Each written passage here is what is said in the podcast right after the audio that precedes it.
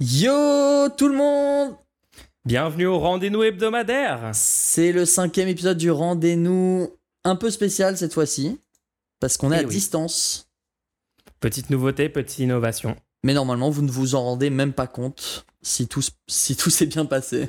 Ouais, ouais, ouais. ok, alors cette semaine, euh, déjà grosse news, on a mis ça en titre parce qu'en fait, la SNCF vous propose désormais de payer vos billets de train en plusieurs fois.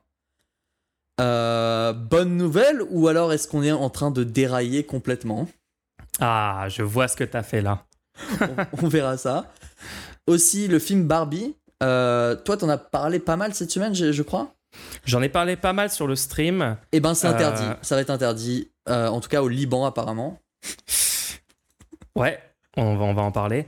Euh, malgré un droit à l'hébergement reconnu pour un, un collectif de sans-abri, en fait, ils se retrouvent au final à la rue. C'est une, euh, c'est une news euh, qu'on a cette semaine. On va en parler parce que c'est, les enjeux sont très importants.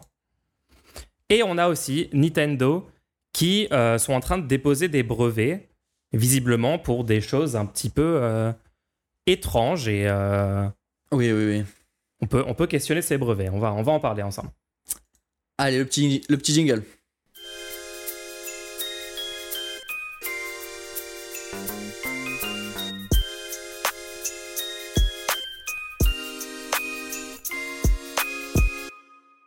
Ok, ok, ok, ok.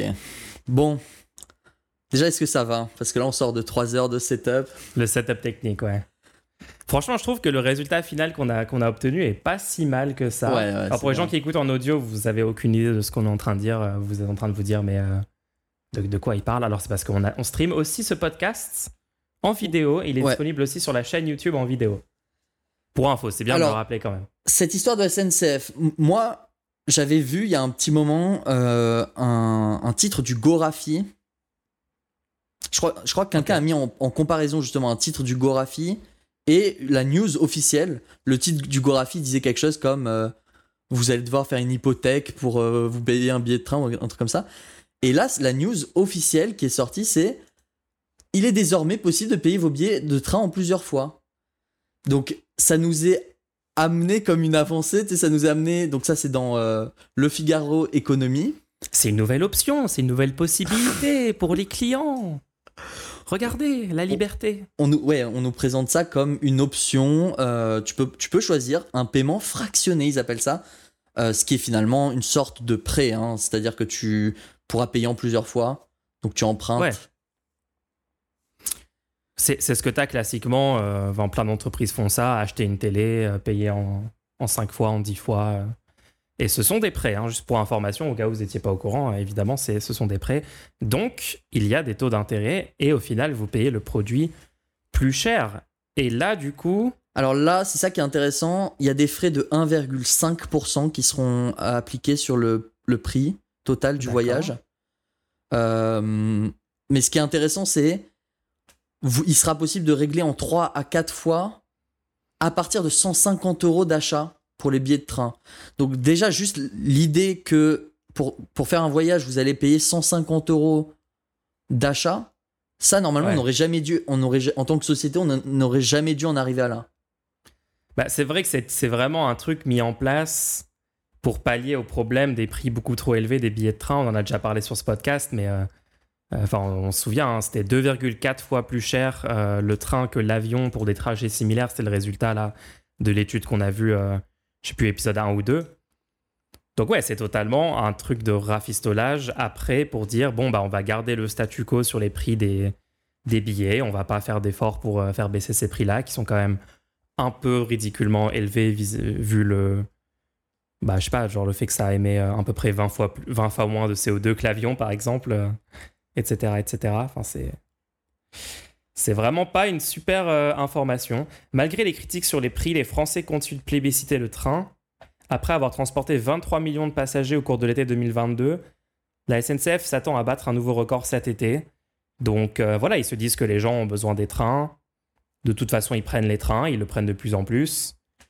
Et donc, euh, Moi, Voilà, moi je, trouve, je trouve le problème, c'est que il y a un- une augmentation de, du coût de la vie. Et là, ça va être une option qui, qui est assez prédatrice, qui propose un service qui, en, en fait, finalement, là, là, tu penses à ton été, tu vois, et tu te retrouves avec un, un 3 à 4 fois, 3 à 4 mois plus tard, en train de continuer à payer ton voyage de cet été. Et tu, ça. sans trop te rendre compte, en fait, que euh, bah, c'est pas, c'est pas un coût que tu avais l'année dernière. Et, Et ouais. en fait, c'est un nouveau coût parce que tu vas, tu vas payer pendant le mois d'été, pendant tes vacances, tu vas dire bah je peux me le, je peux me le payer puisque là je suis en vacances et j'ai besoin d'un train. Et finalement, tu te retrouves jusqu'en novembre à payer tes vacances d'été. Donc ça rajoute encore un frais, des frais. Bah, Euh, c'est ça, il y y a un tas de gens, leur pouvoir d'achat a baissé ces, derniers, ces dernières années, hein, et, et peut-être encore plus ces derniers mois, euh, parce que quand même l'inflation, voilà, elle est, elle est très présente, Euh, surtout pour des produits euh, achetés par les gens les, les moins fortunés euh, aujourd'hui. Et donc là, ils se sont dit, bon, bah, on va essayer de... On, on va dire aux gens, vous pouvez quand même partir parce que euh, vous allez payer euh, upfront seulement un, un quart du prix. Et puis euh, le truc, c'est qu'après, sur le long terme, ouais, et, et sur le long terme, en fait, le total est plus cher puisque tu as les, t'as le, t'as la- t'as les intérêts. Donc Et alors- en fait, ouais, c'est comme les crédits à la consommation, etc. C'est essayer de faire perdurer l'économie en, en, en injectant de la dette, en, en endettant les gens et tout. Et c'est c'est pas, c'est pas ouf, quoi. Disons. Et alors là, euh, la SNCF, en fait, apparemment, fait appel à une entreprise qui s'appelle Alma. Euh, une entreprise française qui s'appelle Alma. Donc, c'est une entreprise de, euh, bah, de crédit, si j'ai bien compris. Et le truc, c'est que dans un autre épisode du Rendez-nous, on avait déjà vu que la SNCF faisait utiliser les services d'une entreprise pour. Ah, alors attention, hein, c'est pas moi qui le dis, mais apparemment scammer complètement, arnaquer complètement les utilisateurs en leur proposant un, un service pour regagner le prix de leur billet. C'était spécial, hein. Ça devient une habitude un petit peu le fait que la SNCF euh, passe par des entreprises privées pour trouver des nouveaux moyens de, de générer des revenus. Euh, je pense vraiment que euh, il faudrait qu'on passe un, un moment, il va falloir qu'on mette des gens au pouvoir qui proposent vraiment de reprendre la main démocratiquement. C'est un service public le transport, hein, donc euh, on devrait pouvoir choisir comment comment fonctionne cette entreprise. euh.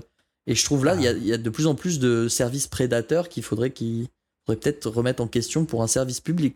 C'est vrai que là, la vibe service public, euh, entreprise du peuple, possédée par tout le monde, qui fournit juste un, un service utile pour l'intérêt général, on n'est plus trop dans cette vibe-là hein, avec ces derniers développements. Euh, ouais, bah oui, clairement, mettre, mettre des gens au pouvoir qui veulent, euh, qui veulent pas mener cette politique euh, libérale et Même euh, si- gérer l'État comme on gère une entreprise, hein, la fameuse phrase. Mais même si ça avait été 4 fois sans frais ou 3, 4 fois sans frais, même là, il y avait un problème puisque du coup, tu incites les gens à faire une dépense maintenant et à le payer plus tard. Donc, ils ont pas, ils auraient pas eu forcément l'argent pour acheter le billet. Et donc, tu pousses à l'achat en, en, se- en- en misant sur le fait que les gens euh, ne réfléchissent pas trop à leur investissement, etc. Mais là, c'est ça qui est impressionnant, c'est que en plus, là, c'est avec frais. C'est rare quand même de voir des 3 à 4 fois avec frais. Normalement, quand ils te font des, des, des- des services Ouais. comme ça, c'est. Donc là, vous allez devoir payer Ouais, non, 1,5% du prix du billet. En commençant à 150 euros d'achat pour service, vous, ça vous rajoute quand même euh, pour 1%, ça vous. Bah, 3 euros, je crois, quelque chose comme ça 2,50 euros Je sais pas, je ne sais pas calculer, mais. Un peu plus de 3 euros. Donc un, Un peu plus de du 3 style. euros, 4 euros. Là, c'est juste pour. Sur 150 euros, vous rajoutez 4 euros, quoi. Ouais, c'est pas vraiment ce qu'on veut. C'est pas vraiment ce qu'on veut en tant que- qu'esprit euh, pour notre, euh, nos, nos fleurons euh, publics, enfin censés être publics, quoi, de transport en commun. Bon, du coup, pas cool. On, on verra parce que là, du coup, il est en déploiement ce service. On verra si ça, si ça s'aggrave ou si les gens l'ont utilisé. On essaiera de re- faire un retour là-dessus. Ouais, ouais. Ensuite, donc, parle-nous un peu de, de Ouais. Barbie. Ouais, ouais, ouais, alors, euh, le film Barbie, les gens, je suis sûr que vous en avez pas du tout entendu parler, euh, personne en parle et tout. Euh, non, non, mais du coup, on en a pas mal parlé sur le stream, en effet, j'ai donné un peu mon avis dessus. On a une nouvelle information de cette semaine, comme quoi la sortie du film au Liban pourrait être interdite par les autorités. Le ministère de la Culture a accusé mercredi le film de promouvoir l'homosexualité. bon, on, on connaît euh, les gouvernements conservateurs euh, de euh, pays comme le Liban, etc. Il y a eu d'autres. il y, avait un autre pays, Le Koweït, c'était le Koweït. Le Koweït a interdit, non, le, le film Barbie déjà, ça a eu lieu, je je crois. hein. crois bien, ouais. Donc voilà, il y a, il y a clairement un. Clairement, le film Barbie dérange quand même euh, certaines personnes conservatrices, certains gouvernements, certains pouvoirs. Mais Alors, attends, moi, c'est- pas fait encore au Liban, justement, c'est ça qui est. Oui, c'est une proposition. C'est- Ça, et ça vient de certains groupes. Donc ça vient euh, de groupes religieux, ça veut dire que c'est l'église euh, chrétienne et euh, l'église. Enfin, le, et le, le- les représentants de l'islam aussi de- dans le pays qui sont en train de demander en fait cette interdiction et de dire que le film euh, promeut l'homosexualité. Je, Moi, on est d'accord, t'as vu, t'as vu le film, c'était à quel moment que il y avait une promotion, enfin, C'est- o- Ok, juste, juste Bizarre, parce que je trouve, ce que je trouve vraiment marrant, c'est le, le pays, donc le Liban, a techniquement un comité chargé de censurer les films, apparemment. Oui, oui, oui, oui. Et le comité, a vendre, donc vendredi, donc hier apparemment, euh, a officiellement dit qu'il n'avait trouvé aucune scène qui justifiait la non-diffusion du long métrage. Ça, Selon MTV ça. euh, Liban News. On a vraiment cherché une excuse, on a vraiment cherché une scène. Et ouais, les gars, on est désolé là, on a. on Non mais a là, il y a rien quoi. Là il y a rien pour censurer. Désolé. On a cherché. Donc oui, c'était sur sur la base. Donc ils ont essayé de le censurer apparemment sur la base du fait que ça promoterait ça ça pro... oula promou promouv oh non Ça, ça ferait la je promotion. peux pas conjuguer ce verbe.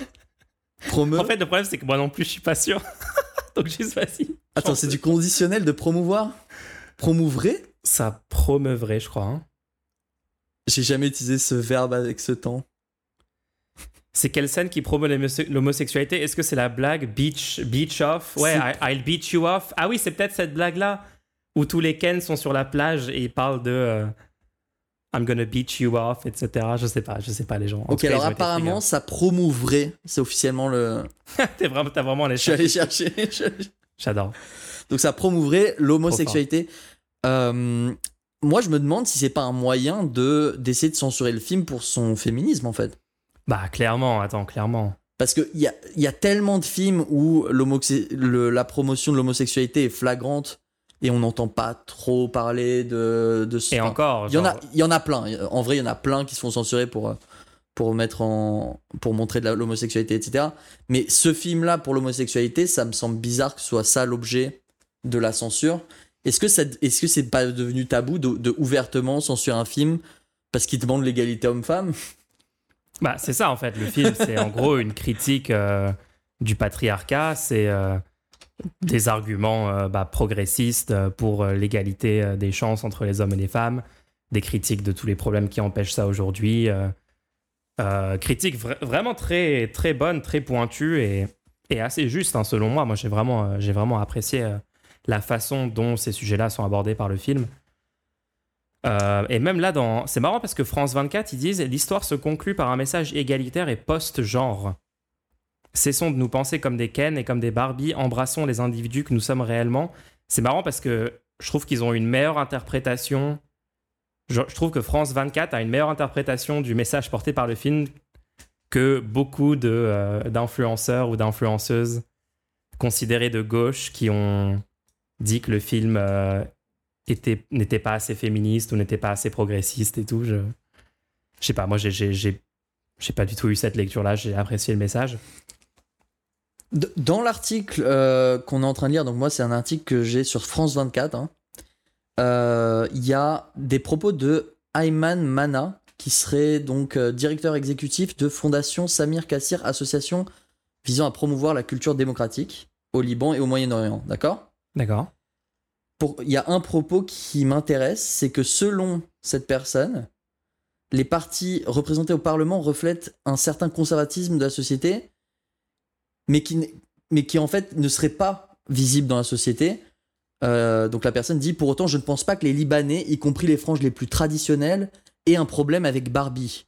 Ils ne sont pas mus aujourd'hui par des questions d'ordre moral, mais s'inquiètent de l'effondrement de l'économie, de la justice et de l'État libanais.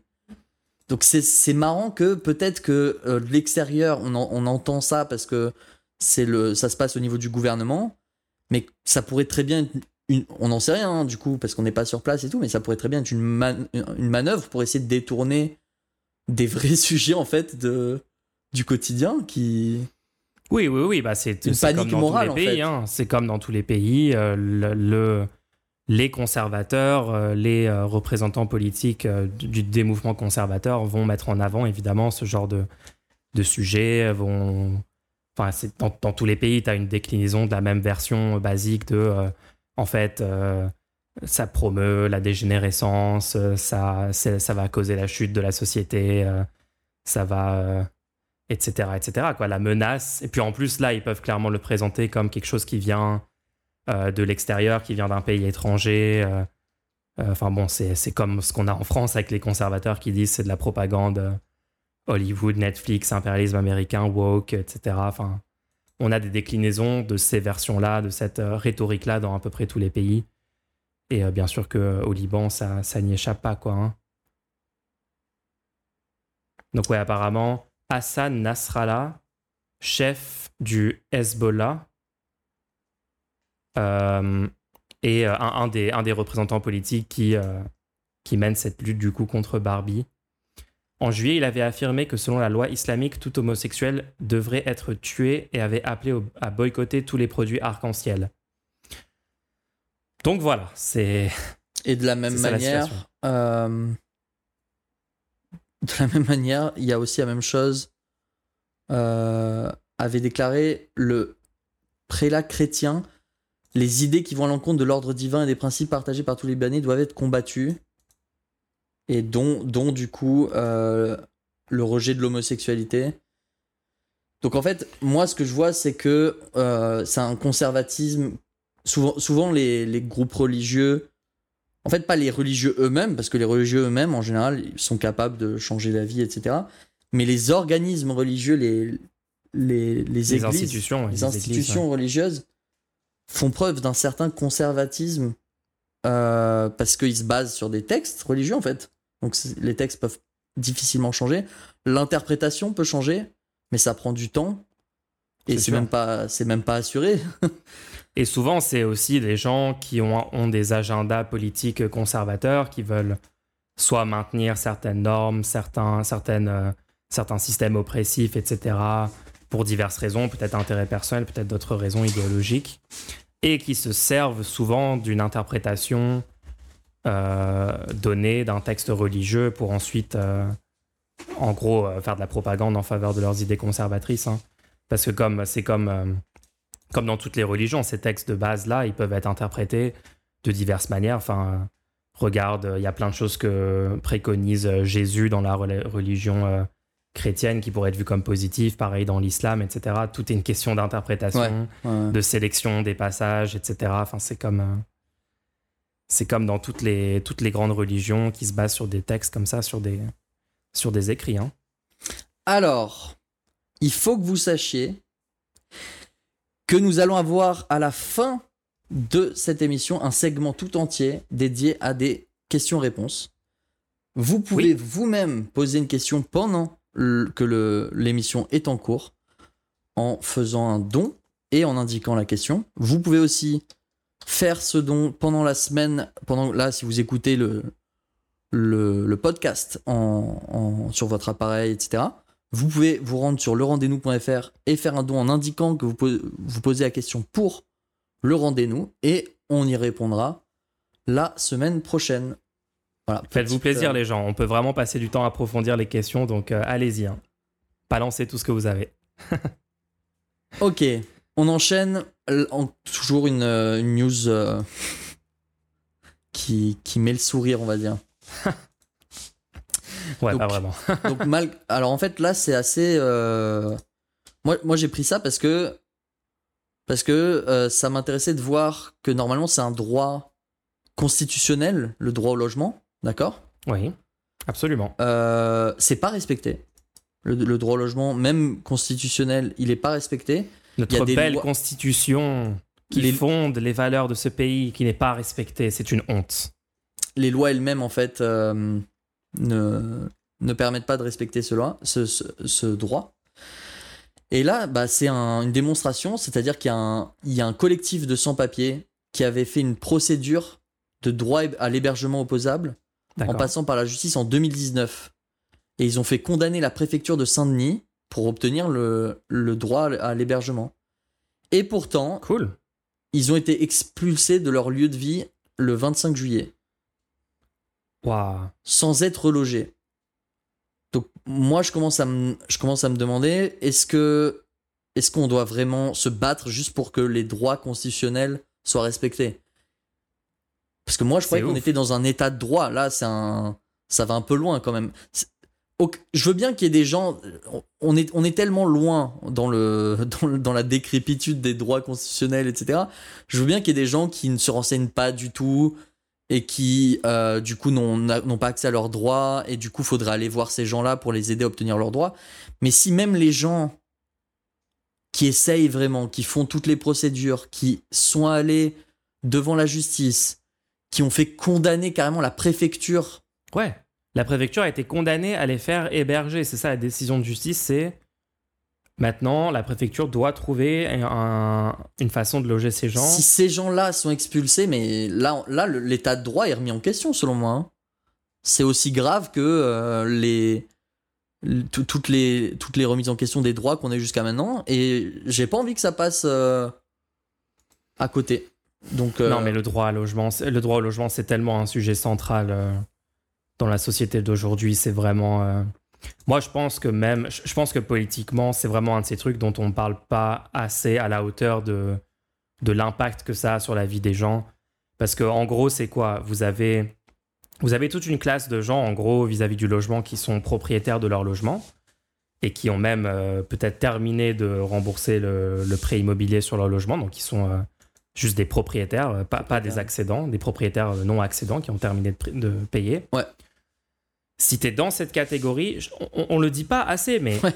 ta vie est complètement différente. Ça veut dire que euh, moi, par exemple, je paye, euh, je paye un loyer, je paye 700 balles de loyer tous les mois. Ma vie serait complètement différente si j'avais pas un, un- genre ce frais de 700 euros mensuel obligatoire qui est juste débité automatiquement de mon compte tous les mois. Et c'est le cas pour des gens qui sont 100% propriétaires de leur logement. Euh, parfois, c'est des gens qui ont euh, eu un boost de leur famille, euh, peut-être un logement familial, peut-être qui ont travaillé des années pour rembourser le prêt et, et qui maintenant sont dans cette situation.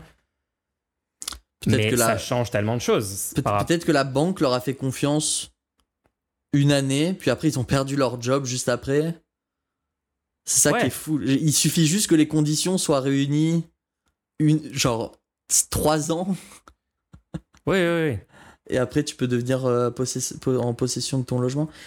Ouais, comparé à ça, il y a des gens qui sont en location, il y a des gens qui sont accédants, et ces gens-là, ils font des travails qui sont payés à peu près au même montant. Donc, juste, ont- pour, pour- juste pour les gens, accédant, c'est quand vous avez un prêt immobilier, vous êtes en train de le, de le rembourser. C'est-à-dire que la banque possède en partie techniquement votre logement et vous êtes en train, euh, vous êtes en train d'y accéder, d'où le terme accès. Ouais. C'est-à-dire que vous serez un jour propriétaire à la fin du remboursement de votre crédit. Donc, si vous êtes dans cette situation-là, vous avez peut-être des aides au logement, vous avez peut-être, euh, je sais pas, je sais pas trop quel est. Je crois qu'il y a juste les aides au logement en fait. Les appels, ouais. Si, si vous avez vos aides au logement, après il y a quand même, selon où vous habitez, pour une personne, c'est environ 500 euros d'argent. C'est sûr, entre- c'est sûr que vous allez perdre 500 euros par mois. Donc juste votre, votre euh, niveau de vie au SMIC, par exemple. On prend deux personnes au SMIC. On est littéralement entre une personne qui a seulement deux tiers du salaire de l'autre, juste pour des conditions de vie précédentes. C'est-à-dire que c'est du, c'est du, quand on parle de méritocratie, on est à un stade où euh, il, va, il va falloir peut-être la moitié de votre vie pour aller de votre situation à la situation qu'a l'autre personne, en fait. Non, mais c'est euh, fou. Et c'est assez. bah, après, c'est normal. C'est la personne dans le système actuel a tout fait pour obtenir son logement. Euh, bravo à ceux qui l'obtiennent. Ceux qui l'ont obtenu euh, de naissance ou euh, un don ou je ne sais pas, bah c'est cool pour vous. Mais est-ce qu'on est-ce qu'on n'aimerait pas savoir que tout le monde a un endroit où dormir? Bah c'est ça parce que Même si vous je- je voulais votre logement, etc. je voulais lister les donc le donc ça c'est les cas de gens qui au moins sont logés. Et je sais plus c'était quoi les, les, les pourcentages. Toi, tu avais trouvé cette stat à un moment. Les gens qui sont 100% propriétaires, c'est du style euh, peut-être 40% environ de la. Alors, il y a 40% La qui sont euh, propriétaires ou accédants. D'accord, propriétaires ou accédants. Ouais. Et après, dans le reste, tu as un certain pourcentage qui sont du coup locataires. Et après, tu as 300 000 personnes environ en France qui n'ont aucun logement, qui sont euh, sans domicile fixe, euh, qui sont dans la grosse, grosse galère là-dessus, qui dorment dans la rue pour la plupart. Je sais pas si on se rend compte, 300 000 personnes, enfin, c'est devenu complètement normalisé, c'est devenu le statu quo. On, Ouais, non, c'est comme c'est si c'était normal quand on voit des gens comme ça dans la rue, mais c'est pire que ça en fait. Les non-accédants, les propriétaires à 100%, c'est 38% en 2018. d'accord. Il y a 10 19,9% d'accédants. Donc au total, les propriétaires accédants et non-accédants, c'est 57,6% de la- des, des occupants de résidence principale. D'accord. Ok. C'est euh, un chiffre as- assez élevé, euh, je trouve. Il y a quand même 40% qui sont locataires. Le statut de locataire, euh, on le prend pour acquis parce qu'on vit dans le système dans lequel il y a un statut de locataire et c'est normal. Mais il faut quand même se questionner un peu sur ce statut de locataire. Vous êtes quand même juste en train de payer beaucoup trop cher un- le fait de pouvoir dormir quelque part ce soir, quoi. Vous êtes en train de payer des sommes astronomiques. Mais le système est fait comme ça pour le moment. Faut Ouais, savoir donc que en gros- en changer, gros, hein. Comment donc moi, moi, je suis d'accord que le, le- le problème, si on veut régler ce problème de, de- de- du droit au logement, d'accord Les Ouais. 300 000 personnes qui ne l'ont pas, ensuite les locataires qui payent des, des- des sommes astronomiques, exorbitantes pour juste un droit qui est censé être fondamental. Moi, je pense que c'est pas en réformant le système qu'on a actuellement pour les logements, c'est-à-dire un système capitaliste où on a euh, une petite classe de propriétaires et même de euh, grands propriétaires, parce qu'on rappelle que euh, 3,5% des, des gens possèdent en fait 5 logements ou plus et euh, euh, les mettent en location. Et ça, c'est 50% du parc locatif qui sont en gros possédés par des grands euh, propriétaires qui ont 5, Ouais, ouais. logements en plus. Donc c'est une grosse concentration de la propriété euh, de, de l'immobilier en location dans, dans ces familles-là. Assez élevé, ouais. Donc, c'est pas en c'est pas en faisant des réformes. On peut faire des réformes cool. Les APL, c'était cool. Après, le truc, c'est que les APL, qu'est-ce que ça a fait aussi? C'est que ça a augmenté aussi le prix des loyers, puisque maintenant, si tout le monde peut toucher une aide pour le loyer et que tu euh, permets, tu t'encadres pas les loyers et tu les permets de d'augmenter, et bah ce coup-là, il se déporte juste. C'est-à-dire si tout le monde a 200 euros d'aide pour le logement et les les les, euh, euh, les, les propriétaires peuvent juste augmenter leur loyer sans, sans aucune limite, bah, ils augmentent tous de 200 euros. Ouais, on, est- on est au, on est au stade où euh, la CAF va directement envoyer l'argent des appels aux propriétaires. hein. On est à ce niveau-là de. Oui, c'est une option, oui, c'est une option qui existe actuellement, oui. Donc voilà, donc on voit que les réformes à la marge fonctionnent pas trop. Et toi, bien fait, tu avais, un, t'avais une proposition d'alternative à tout le système de logement actuel. Est-ce que tu veux euh, Ouais, nous le présenter? Parce que moi, c'est un des Ouais, trucs qui ouais, m'enthousiasme le plus au niveau proposition politique en ce moment. hein. bien sûr, bien sûr. Déjà, je pense que avant, avant toute chose, il faut proposer que, que le plus bas de l'échelle soit pas à la rue, tu vois. Donc il faut Oui. proposer, il faut proposer juste des dortoirs, des chambres. Je, je suis sûr qu'on peut trouver un moyen de euh, d'avoir dans, dans chaque commune, peut-être dans chaque euh, agglomération de communes, des centres. Euh, quand il y a des réfugiés, euh, c'est compliqué, on les met un peu n'importe comment, mais des fois on trouve des solutions. On, organise des gymnases, des choses comme ça. Je pense que de toute façon, les flux migratoires ou les, gens qui ne peuvent pas se loger, dans tous les cas, c'est un truc qu'il va falloir régler sur le long terme. Donc il faut arrêter de régler le truc à la marge en mettant des, des dépliants dans, dans des gymnases. Quoi. Il va falloir avoir des, des infrastructures solides pour accueillir des gens qui peuvent pas se loger. Voilà. Que ce soit des gens qui peuvent pas se loger parce qu'ils sont en déplacement et qui n'ont pas forcément les moyens. C'est-à-dire qu'aujourd'hui, on se plaint qu'il y a énormément de manque de, de, de travail pendant les saisons euh, euh, d'été, etc. Ouais. Et, et tout simplement proposer une solution euh, d'hébergement gratuite à n'importe qui sans qu'il ait à payer, ça serait un, un bon début. Euh, mais plus largement, que si un jour vous, vous perdez l'accès à votre logement ou si juste vous êtes foutu à la porte de chez vous, que ce soit pour les gens qui deviennent majeurs, etc. Des fois, il y a des histoires euh, lugubres. Ça peut arriver. Il faut comprendre que votre intérêt à vous, qui n'avez aucun de ces problèmes-là, c'est que ces gens ne tombent pas au fond du trou. C'est que ces gens puissent continuer à contribuer à la société parce que c'est une perte effroyable. Dès que quelqu'un se retrouve à la rue, pour en sortir après, c'est une, une catastrophe.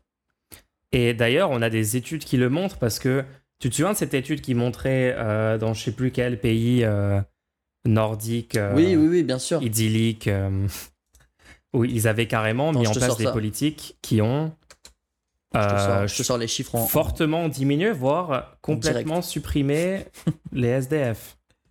Alors voilà. Loger les SDF. Donc, c'était euh, c'était en Finlande. La Finlande a mis en place des mesures qui ont permis de réduire par 3 le nombre de sans-abri. Ces mesures ouf. ont coûté 12, en 12 ans 350 millions d'euros pendant les 12 ans. Mais-. Aujourd'hui, la Finlande, grâce à cette euh, mise en place, gagne 75 millions d'euros par an. Parce que chaque personne qui a été relogée fait gagner 15 000 euros chaque année à la Finlande. Bah ouais, j'imagine en, en coûts euh, médicaux. en coûts non utilisés pour, pour ouais, médicaux, etc., mais aussi en, Bah ouais. en, en- en impôts. Parce que une fois que vous êtes logé durablement, que vous avez un logement stable, etc., vous pouvez techniquement trouver des- du travail, vous pouvez techniquement reprendre euh, part à la société. Et du coup, vous pouvez contribuer bah, financièrement aussi. Avec vos Exactement. taxes, vous pouvez enfin payer des impôts, etc. Exactement. Enfin, on n'a aucun. Personne n'a un intérêt à avoir une, une classe de personnes complètement exclues, complètement mis à l'écart, qui peuvent plus participer. C'est. Ces Ouais, gens bon. sortent de tout le système Du coup, c'est possible. On peut le faire, Voilà. il suffit de mettre l'argent et ça nous rapporte l'argent sur le long terme. Donc ça, je suis grave d'accord. Donc ça, ça ça, rapporte pas d'argent. ça rapporte pas d'argent pendant le temps d'un mandat. Donc va falloir élire quelqu'un qui veut pas juste se faire élire. Ouais. Ça rapporte de l'argent sur des longs longs termes, sur des dizaines d'années. Parce qu'une fois que vous avez réinséré les gens, ils peuvent longuement réinvestir dans l'économie. Donc la Finlande, elle a fait en one shot, 12 ans, 350 millions d'euros. Et maintenant, chaque année, elle a 75 millions d'euros. Et dans donc quel- toi, toi, toi, tu dis, par exemple, on devrait faire, euh, voilà, ces sortes de dortoirs euh, publics gratuits, et ça serait à peu près partout en France. Ça serait. euh, Alors il y a à la fois des dortoirs des dortoirs publics gratuits dans les zones où il y a beaucoup de fluctuations de, de population. Donc que ce soit les zones balnéaires, les zones de touristes, de tourisme, ou les zones euh, où il peut y avoir des flux migratoires, etc. D'accord. Soit carrément euh, pour les, les endroits où on peut, on peut quantifier une quantité euh, assez stable de personnes qui, qui ont des difficultés pour se loger. Tu sais, genre sur, sur Paris, par exemple, on peut dire, bah voilà, il y a tant de personnes à peu près chaque année, on observe qu'ils qu'ils peuvent pas se loger. Là, on met en place carrément des, euh, des chambres euh, où les gens peuvent se loger, quoi. Des, ça, ça sera juste pour se loger, mais ce sera déjà euh, une- un logement salubre, un logement euh, de qualité où la personne sait qu'elle a un toit euh, et qu'elle peut du change coup tout, hein. penser au lendemain, tu vois. Donc ça, ça. ouais, ça d'un d'un premier côté. D'un second côté, il faut abolir la location immobilière. Donc ça, c'est un énorme morceau. Comment Abolir marche, complètement la location immobilière. Ambitieux. Euh, sans, sans vraiment euh, pénaliser qui que ce soit.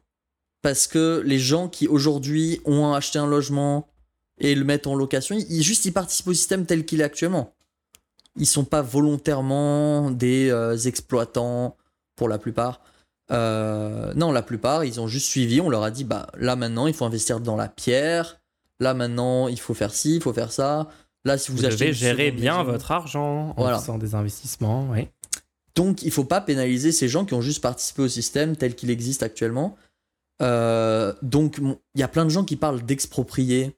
Et la vérité, bon, sur ce podcast, on se permet de dire euh, ce qu'on pense. hein. Moi, je pense que si le système continue comme ça, sans appliquer les choses que je propose ou, que proposent d'autres gens, de toute façon, les propriétaires actuels se feront exproprier d'une manière ou d'une autre à terme. On est sur des tels niveaux d'inégalité euh, je vois pas comment à terme il y aura pas une expropriation euh, euh, qui, sera fait- qui sera faite. Donc cette moi, histoire a montré que c'est des choses qui arrivent quand les inégalités deviennent intenables. hein. ou, ou un éclatement de la bulle immobilière, de spéculation immobilière, parce que c'est ça aussi le système. Avec le système de location, on est sur des bulles de spéculation assez folles. Bref.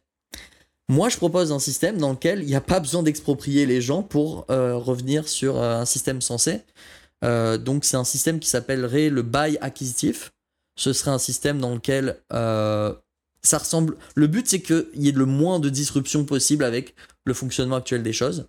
Donc l'idée c'est que la personne qui loge dans un, dans un habitat paye au propriétaire précédent du logement chaque mois une somme. Ouais. Ça ressemble à peu près à ce qu'on a actuellement. Pour l'instant, ça ressemble. Sauf qu'à terme, le logement devient la possession de la personne qui habite dedans. Et ça, ça change par contre.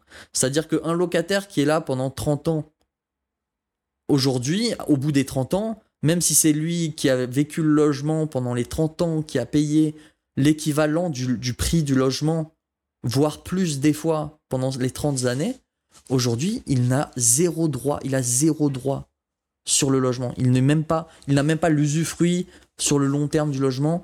Si le, si le, le propriétaire le veut, le locataire peut être parti dans les dans les dans l'année. C'est ça. Ouais, t'as six mois, je pense, normalement. Ouais. Donc moi, ce que je propose, c'est que euh, lorsque vous, vous, vous- bah, les, les propriétaires peuvent vendre leur logement comme actuellement, mais les propriétaires peuvent aussi, s'ils le veulent, euh, au lieu de le vendre leur logement, ils peuvent aussi proposer un bail acquisitif, c'est-à-dire qu'on simule le rachat de la maison avec un crédit.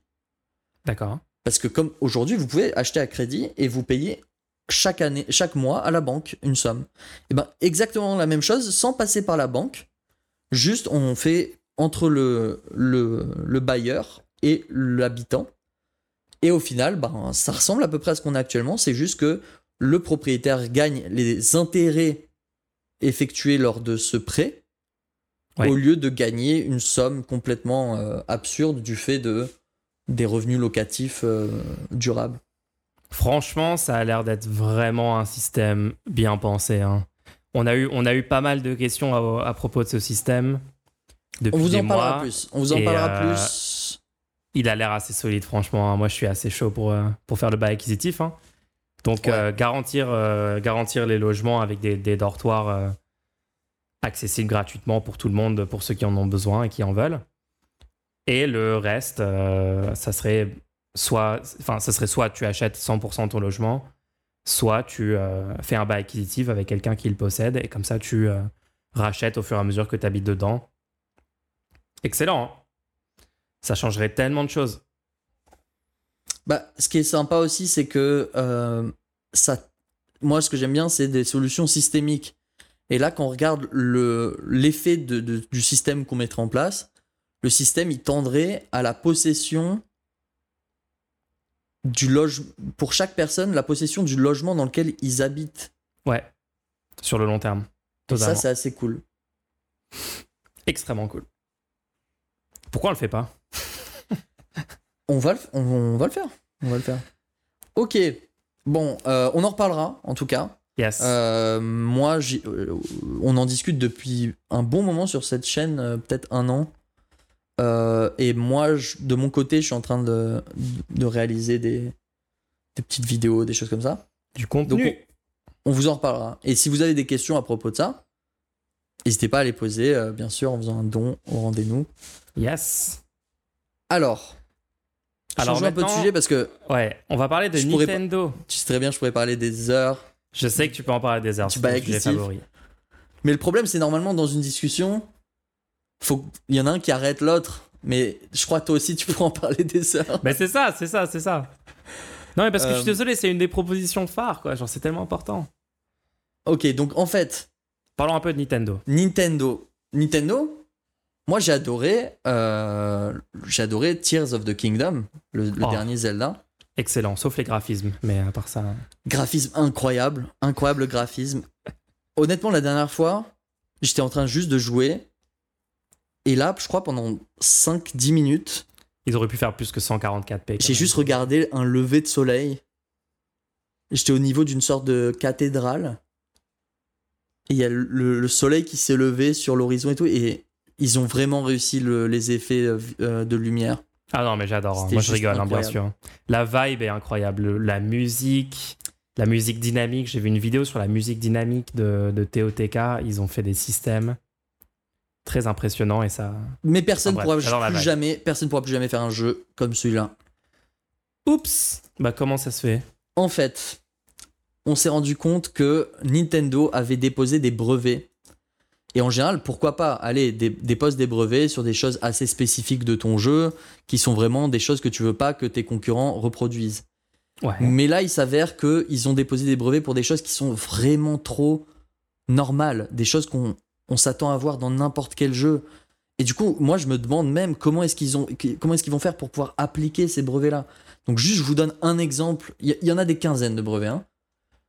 Donc, on va pas tous les citer, mais je vous donne deux, trois exemples qui ont été repérés par. euh, donc là, c'est un utilisateur de, de Twitter, je dirais pas X, Twitter, Ben Porter, ok il a repéré donc euh, que par exemple, un des brevets, c'est quand il y a un personnage sur un véhicule en mouvement, D'accord. même pas un véhicule en, en mouvement, un objet en mouvement. Quand il y a un personnage sur un objet en mouvement, le personnage se déplace automatiquement dans la même direction et à la même vitesse que l'objet en mouvement. Attends, c'est littéralement la conservation du moment cinétique. Genre, c'est une loi fondamentale de la physique qui est, qui est, qui est juste modélisée dans les jeux vidéo depuis la nuit des temps. Le, le fait que le personnage bouge avec la plateforme qui bouge en dessous de lui, Genre, je suis dans GTA, je, je monte dans une voiture. Le fait que c'est illégal, c'est devenu illégal. le fait que mon personnage ne reste pas juste statique et la voiture avance toute seule et je glitch à travers la voiture, c'est c'est de cette feature-là qu'on parle en fait. hein. A- apparemment, ils ont réussi à, à déposer un brevet là-dessus. Je sais pas comment ça sera appliqué dans la vraie vie. Ça peut pas être appliqué, c'est impossible. Littéralement 100% des jeux vidéo avec un personnage et des objets qui bougent euh, appliquent ce principe dynamique. Alors certaines personnes ont moqué le brevet en disant que il disait explicitement que c'était Link. Oui, ils ont mis Link dedans, donc ils sont en train de dire non mais c'est que Link des ne jeux peut pas Link. bouger. Du coup, donc est-ce que est-ce que si vous- pourquoi vous déposez un brevet pour un juste Link? Mais ouais, Link étant le personnage pour ceux qui ne connaissent pas, étant le personnage principal du jeu. hein. Euh, donc dans le brevet, ils ont dit que c'était Link qui pouvait pas, qui C'est bougerait. pas avec Zelda le personnage principal Et non, ça c'est un piège, piège de premier niveau. Un, un deuxième brevet, juste pour avoir le, la vibe hein, du, des brevets déposés. Quand ton personnage marche, il regarde les points d'intérêt. Hein? Par exemple, il Comment marche, à côté de lui il y a un tableau, il regarde le tableau. D'accord. Le fait que ton personnage regarde des choses. Et ces, ces patterns sont pas rétroactifs, donc c'est juste à partir, genre ça fait des décennies que tous les jeux implémentent ces trucs-là, et juste à partir de 2023, août 2023, ça y est, genre maintenant. je ça sais pas comment ils vont les appliquer. C'est bizarre. Hein. Il- Ah. ces, ces patents ont été euh, déposés auprès de quelle autorité? Parce que Bonne question, il comment faudrait ça que je marche regarde. en fait? C'est assez compliqué les patents. hein. Là, le patent, là, on peut le voir sur euh, Google Patents, donc euh, qui référencie. C'est aux États-Unis.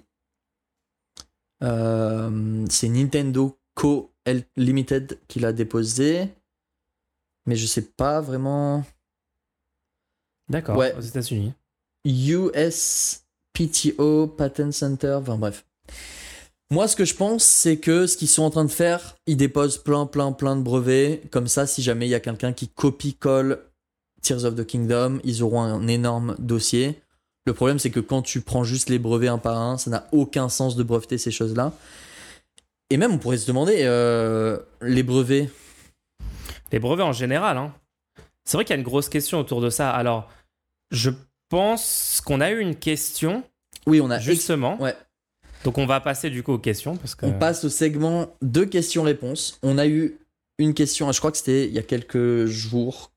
Donc on vous inquiétez pas, hein, si on si on, on traite pas votre question, on, On la reprend là. On, on a reçu une question tout à l'heure en, en stream. Euh, merci beaucoup pour la question. On, on- on répondra. Donc, ouais, on a, une, on a eu une question. Comment la propriété intellectuelle, copyright, brevet, secret industriel, marque déposée, est gérée dans votre système? Comment c'est compatible avec le bon fonctionnement des coopératives entrant en concurrence sur le marché libre et non faussé? Grosse question. Alors, très intéressant. Comment on fait? Est-ce que, est que je te dis, moi, comment je l'imagine? Euh, honnêtement, je sais pas si tu m'as déjà décrit en, dé- en détail comment tu imaginerais un meilleur système de propriété intellectuelle, brevet, etc. Moi, c'est toujours un sujet où j'ai du mal parce que je sais que dans le système actuel, il y a des trucs positifs, il y a des trucs négatifs. Ce que je vais faire, je vais, je vais te poser des questions pour voir ce que tu en penses, ok? Vas-y, vas-y, décris-moi.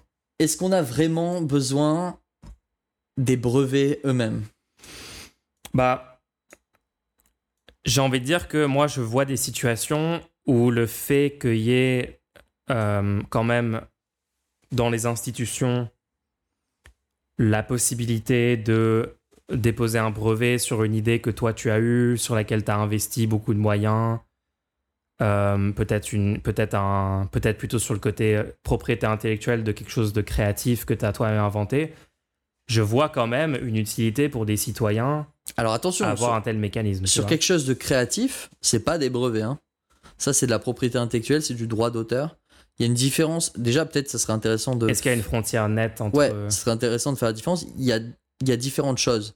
Il y a d'un côté la propriété intellectuelle qui, elle, c'est quand tu crées des, euh, des, des, des personnages, des histoires, des mondes, des images, des, des œuvres artistiques, etc. etc., etc. D'accord. D'un autre côté, tu as ce qui s'appelle les trademarks. C'est le petit TM que vous avez à côté de- des noms, des logos, etc. Marque déposée. Donc la marque déposée, ça permet pour ton entreprise de pouvoir avoir une marque que elle seule peut déposer sur ses objets, sur ses créations, euh, pour pouvoir te distinguer. Donc personne n'a le droit, par exemple, de créer des ordinateurs Apple. Il y a un trademark déposé pour tout ce qui est ordinateur euh, avec le mot Apple. Euh, ce qui est intéressant d'ailleurs, les trademarks sont par domaine. Donc tu peux pas déposer un trademark euh, pour tous les domaines. Enfin, si tu pourrais théoriquement, mais euh, c'est assez cher. Enfin, des fois, on te le refuse parce que Ouais. c'est trop large. Moins probable. Par exemple, un trademark Apple pour les fruits, je pense qu'ils diraient non parce que Je crois qu'ils l'ont, ils l'ont pas tenté à un moment. Je crois si, qu'ils si, l'ont tenté, ils l'ont tenté. Et pour terminer, il y a les brevets qui, eux, les brevets, c'est sur des innovations, sur des inventions. Euh, quelle est la différence avec les brevets? C'est que théoriquement, ton, ton invention, tu pourrais décider de ne pas la breveter. Dans ce cas-là, personne ne sait comment tu as fait. Euh, et du coup, tu peux produire un, un produit sans que personne sache comment tu l'as fait. Oui, parce Et que du- déposer un brevet rend public... Attends, attends, laisse-moi laisse l'expliquer. Je te laisse. Pardon, désolé. Euh, tu pourrais juste mettre ton invention euh, la commercialiser et te dire ah super personne ne connaît comment j'ai fait mon invention. Du coup je suis le seul à la faire et du coup je vais me faire plein de plein d'argent sauf que il suffirait qu'un petit malin euh, regarde achète ton produit regarde un peu comment c'est fait et réussisse à le reproduire et le commercialiser. Et alors c'est foutu c'est à dire qu'il peut juste commercialiser le produit en face de toi. Et même si tu as gardé secret l'invention, quelqu'un le sait le faire. Et du coup, c'est là qu'arrive le brevet. Le brevet propose de dire bon, voilà, euh, vous nous dites comment vous avez fait officiellement, vous nous écrivez une, une belle page en expliquant comment fonctionne l'invention. Mais en échange, officiellement, tous les gens qui utilisent cette technique, à partir de maintenant, doivent vous payer s'ils veulent utiliser l'invention pendant, je crois que c'est 15 ans actuellement. Euh, et c'est Ouais. plus, c'est en vrai, c'est plutôt une bonne idée. Déjà, on peut le reconnaître parce que ça permet d'ouvrir le savoir euh, en empêchant les gens de se dire il faut absolument pas que les gens découvrent comment j'ai fait, etc. Euh, moi, selon moi, le gros, il y a deux gros problèmes. Je dis, je dis ce que je pense être les deux gros problèmes du brevet. Ouais. Après, après, je te rends la parole. Vas-y. Déjà, c'est que si jamais tu trouves comment faire sans, sans regarder jamais le brevet, tu dois quand Ouais. même payer. Oui, genre indépendamment, t'arrives aux mêmes Ouais, solutions techniques. Bah oui. Ouais, ouais, ouais. C'est courant, hein, c'est courant. Ce qui est assez triste finalement parce que juste arrive un peu plus tard. Mettons que tu es une génération plus tard et tu, tu inventes euh, une technologie et t'aimerais la commercialiser. Là, on te dit non, non, quelqu'un avait déjà trouvé comment faire. Euh, donc, même si vous avez investi tout le travail pour faire ça et que vous avez réussi à le faire, vous devez payer un brevet à quelqu'un random euh, que vous connaissez même pas. genre. Tu sais, on t'a- on t'apprend des fois, genre, oui, dans l'Indiana, il y a Joey qui avait déjà trouvé comment faire ça. Ouais. Et t'es là en mode, ouais, bah, je- J'avais pas cherché les, cherché les 8 millions de brevets existants pour, pour trouver cette. Ah ouais, non, mais ça arrive tout le temps, hein, c'est sûr. Et d'un autre côté, euh, le, le deuxième problème selon moi, c'est que euh, on n'est pas tous égaux face au dépôt de brevets. Alors oui, c'est C'est-à-dire clair qu'aujourd'hui, Ouais. c'est clair qu'aujourd'hui, les, les, plus tu as de moyens financiers, plus tu vas pouvoir connaître les systèmes de brevets, donc facilement les déposer. Ensuite, les faire respecter grâce à ton armée de c'est ça. d'avocats euh, qui peuvent aller attaquer tout le monde qui, est- qui utilise quelque chose. Et donc, ça se termine en grosse bataille juridique. Et là, il faut des moyens financiers. Donc, euh, donc c'est moi, moi, c'est. Mais est-ce que, le pro... est-ce que ce qu'on veut pour pallier à ce problème-là, c'est ne plus avoir le, le, le système des brevets en place Ou est-ce qu'on veut réduire les inégalités d'accès à de la défense juridique? Non, parce que derrière, au final, ça bloque les innovations pendant 15 ans. Je suis désolé, parce que pendant 15 ans, il y a un acteur sur le marché qui a un avantage compétitif complètement euh, déraisonnable. Ok, je vais te sortir un, un- un exemple random. Tu te souviens, toi, il y a un moment, tu avais une idée de. euh, Oula, un, pas mon idée, j'ai pas mis de brevet. ok, vas-y, je balance pas ton idée. Donne mais pas mon idée en live là Ok, ok, ok, ok. Je l'ai pas T'as breveté. t'as eu une idée. Patent pending. T'es en train de démontrer que finalement il faut des brevets. Mais non, mais non, je suis en train de déconner. Ouais, je rigole, je rigole. Ok, donc, Ok. toi, tu as ton idée de produit. Tu vois que euh, personne l'a vraiment essayé, euh, en tout cas pas de la façon dont toi tu veux le, le faire, etc. Ouais. Euh, tu travailles pendant des années pour euh, le, le développer toi-même. Ouais. tu commences à le vendre, etc. Et euh, au bout de. Et en fait, ça a plutôt du succès. C'était plutôt une bonne idée finalement. Euh, et peu de gens y avaient pensé, mais toi, tu as été le premier à, y penser. Ouais. Et ça commence à se vendre, euh, ça commence à faire parler le produit, etc. Et là, au bout d'une semaine, il y a Google qui annonce qu'ils vont faire plus ou moins exactement le même produit parce que juste eux, ils n'avaient pas eu l'idée, mais ils ont vu que finalement, c'était une bonne idée parce que toi, tu l'as trouvé l'idée. D'accord. Est-ce que tu penses que cette situation est problématique? En fait, le truc, c'est que. euh, Parce que du coup, eux, Actuellement, ils vont, ça- ils ça a vont déjà juste lieu. copier-coller, Ouais, ils vont ouais, ouais. tout distribuer et ils vont avoir 100% Ok, ok, ok. des actuellement, ça a déjà lieu. revenus. Ok. Actuellement, ça a déjà lieu. Le, le brevet ne permet pas d'empêcher le problème que tu es en train de dénoncer. Bah, actuellement, Google va juste copier le produit et attendre que tu fasses un procès. Ouais, et t'auras pas les moyens de gagner ils vont, le procès. non, non, ils vont te montrer 8 brevets que tu es en train d'en- d'enfreindre dans ta création, qu'ils ont déjà déposés il y a 8 ans. Parce qu'ils déposent tous les jours D'accord. 453 brevets sur tout. Il y a des brevets sur le swipe, il y a des brevets sur le pinch to zoom, il y a des Je suis brevets. d'accord avec toi. Ouais, je suis d'accord avec ça. Je suis d'accord qu'actuellement, ce problème-là existe et en fait, le Regarde système Snapchat. des brevets actuel n'a pas réussi à. Snapchat a refusé qu'on l'achète. D'accord. Dans quelle application t'as pas des stories? Aujourd'hui Oui, oui, non, c'est généralisé. Facebook a juste copié. Une, fois que Facebook, on lui a dit non, t'auras pas Snapchat, on, on se vend pas.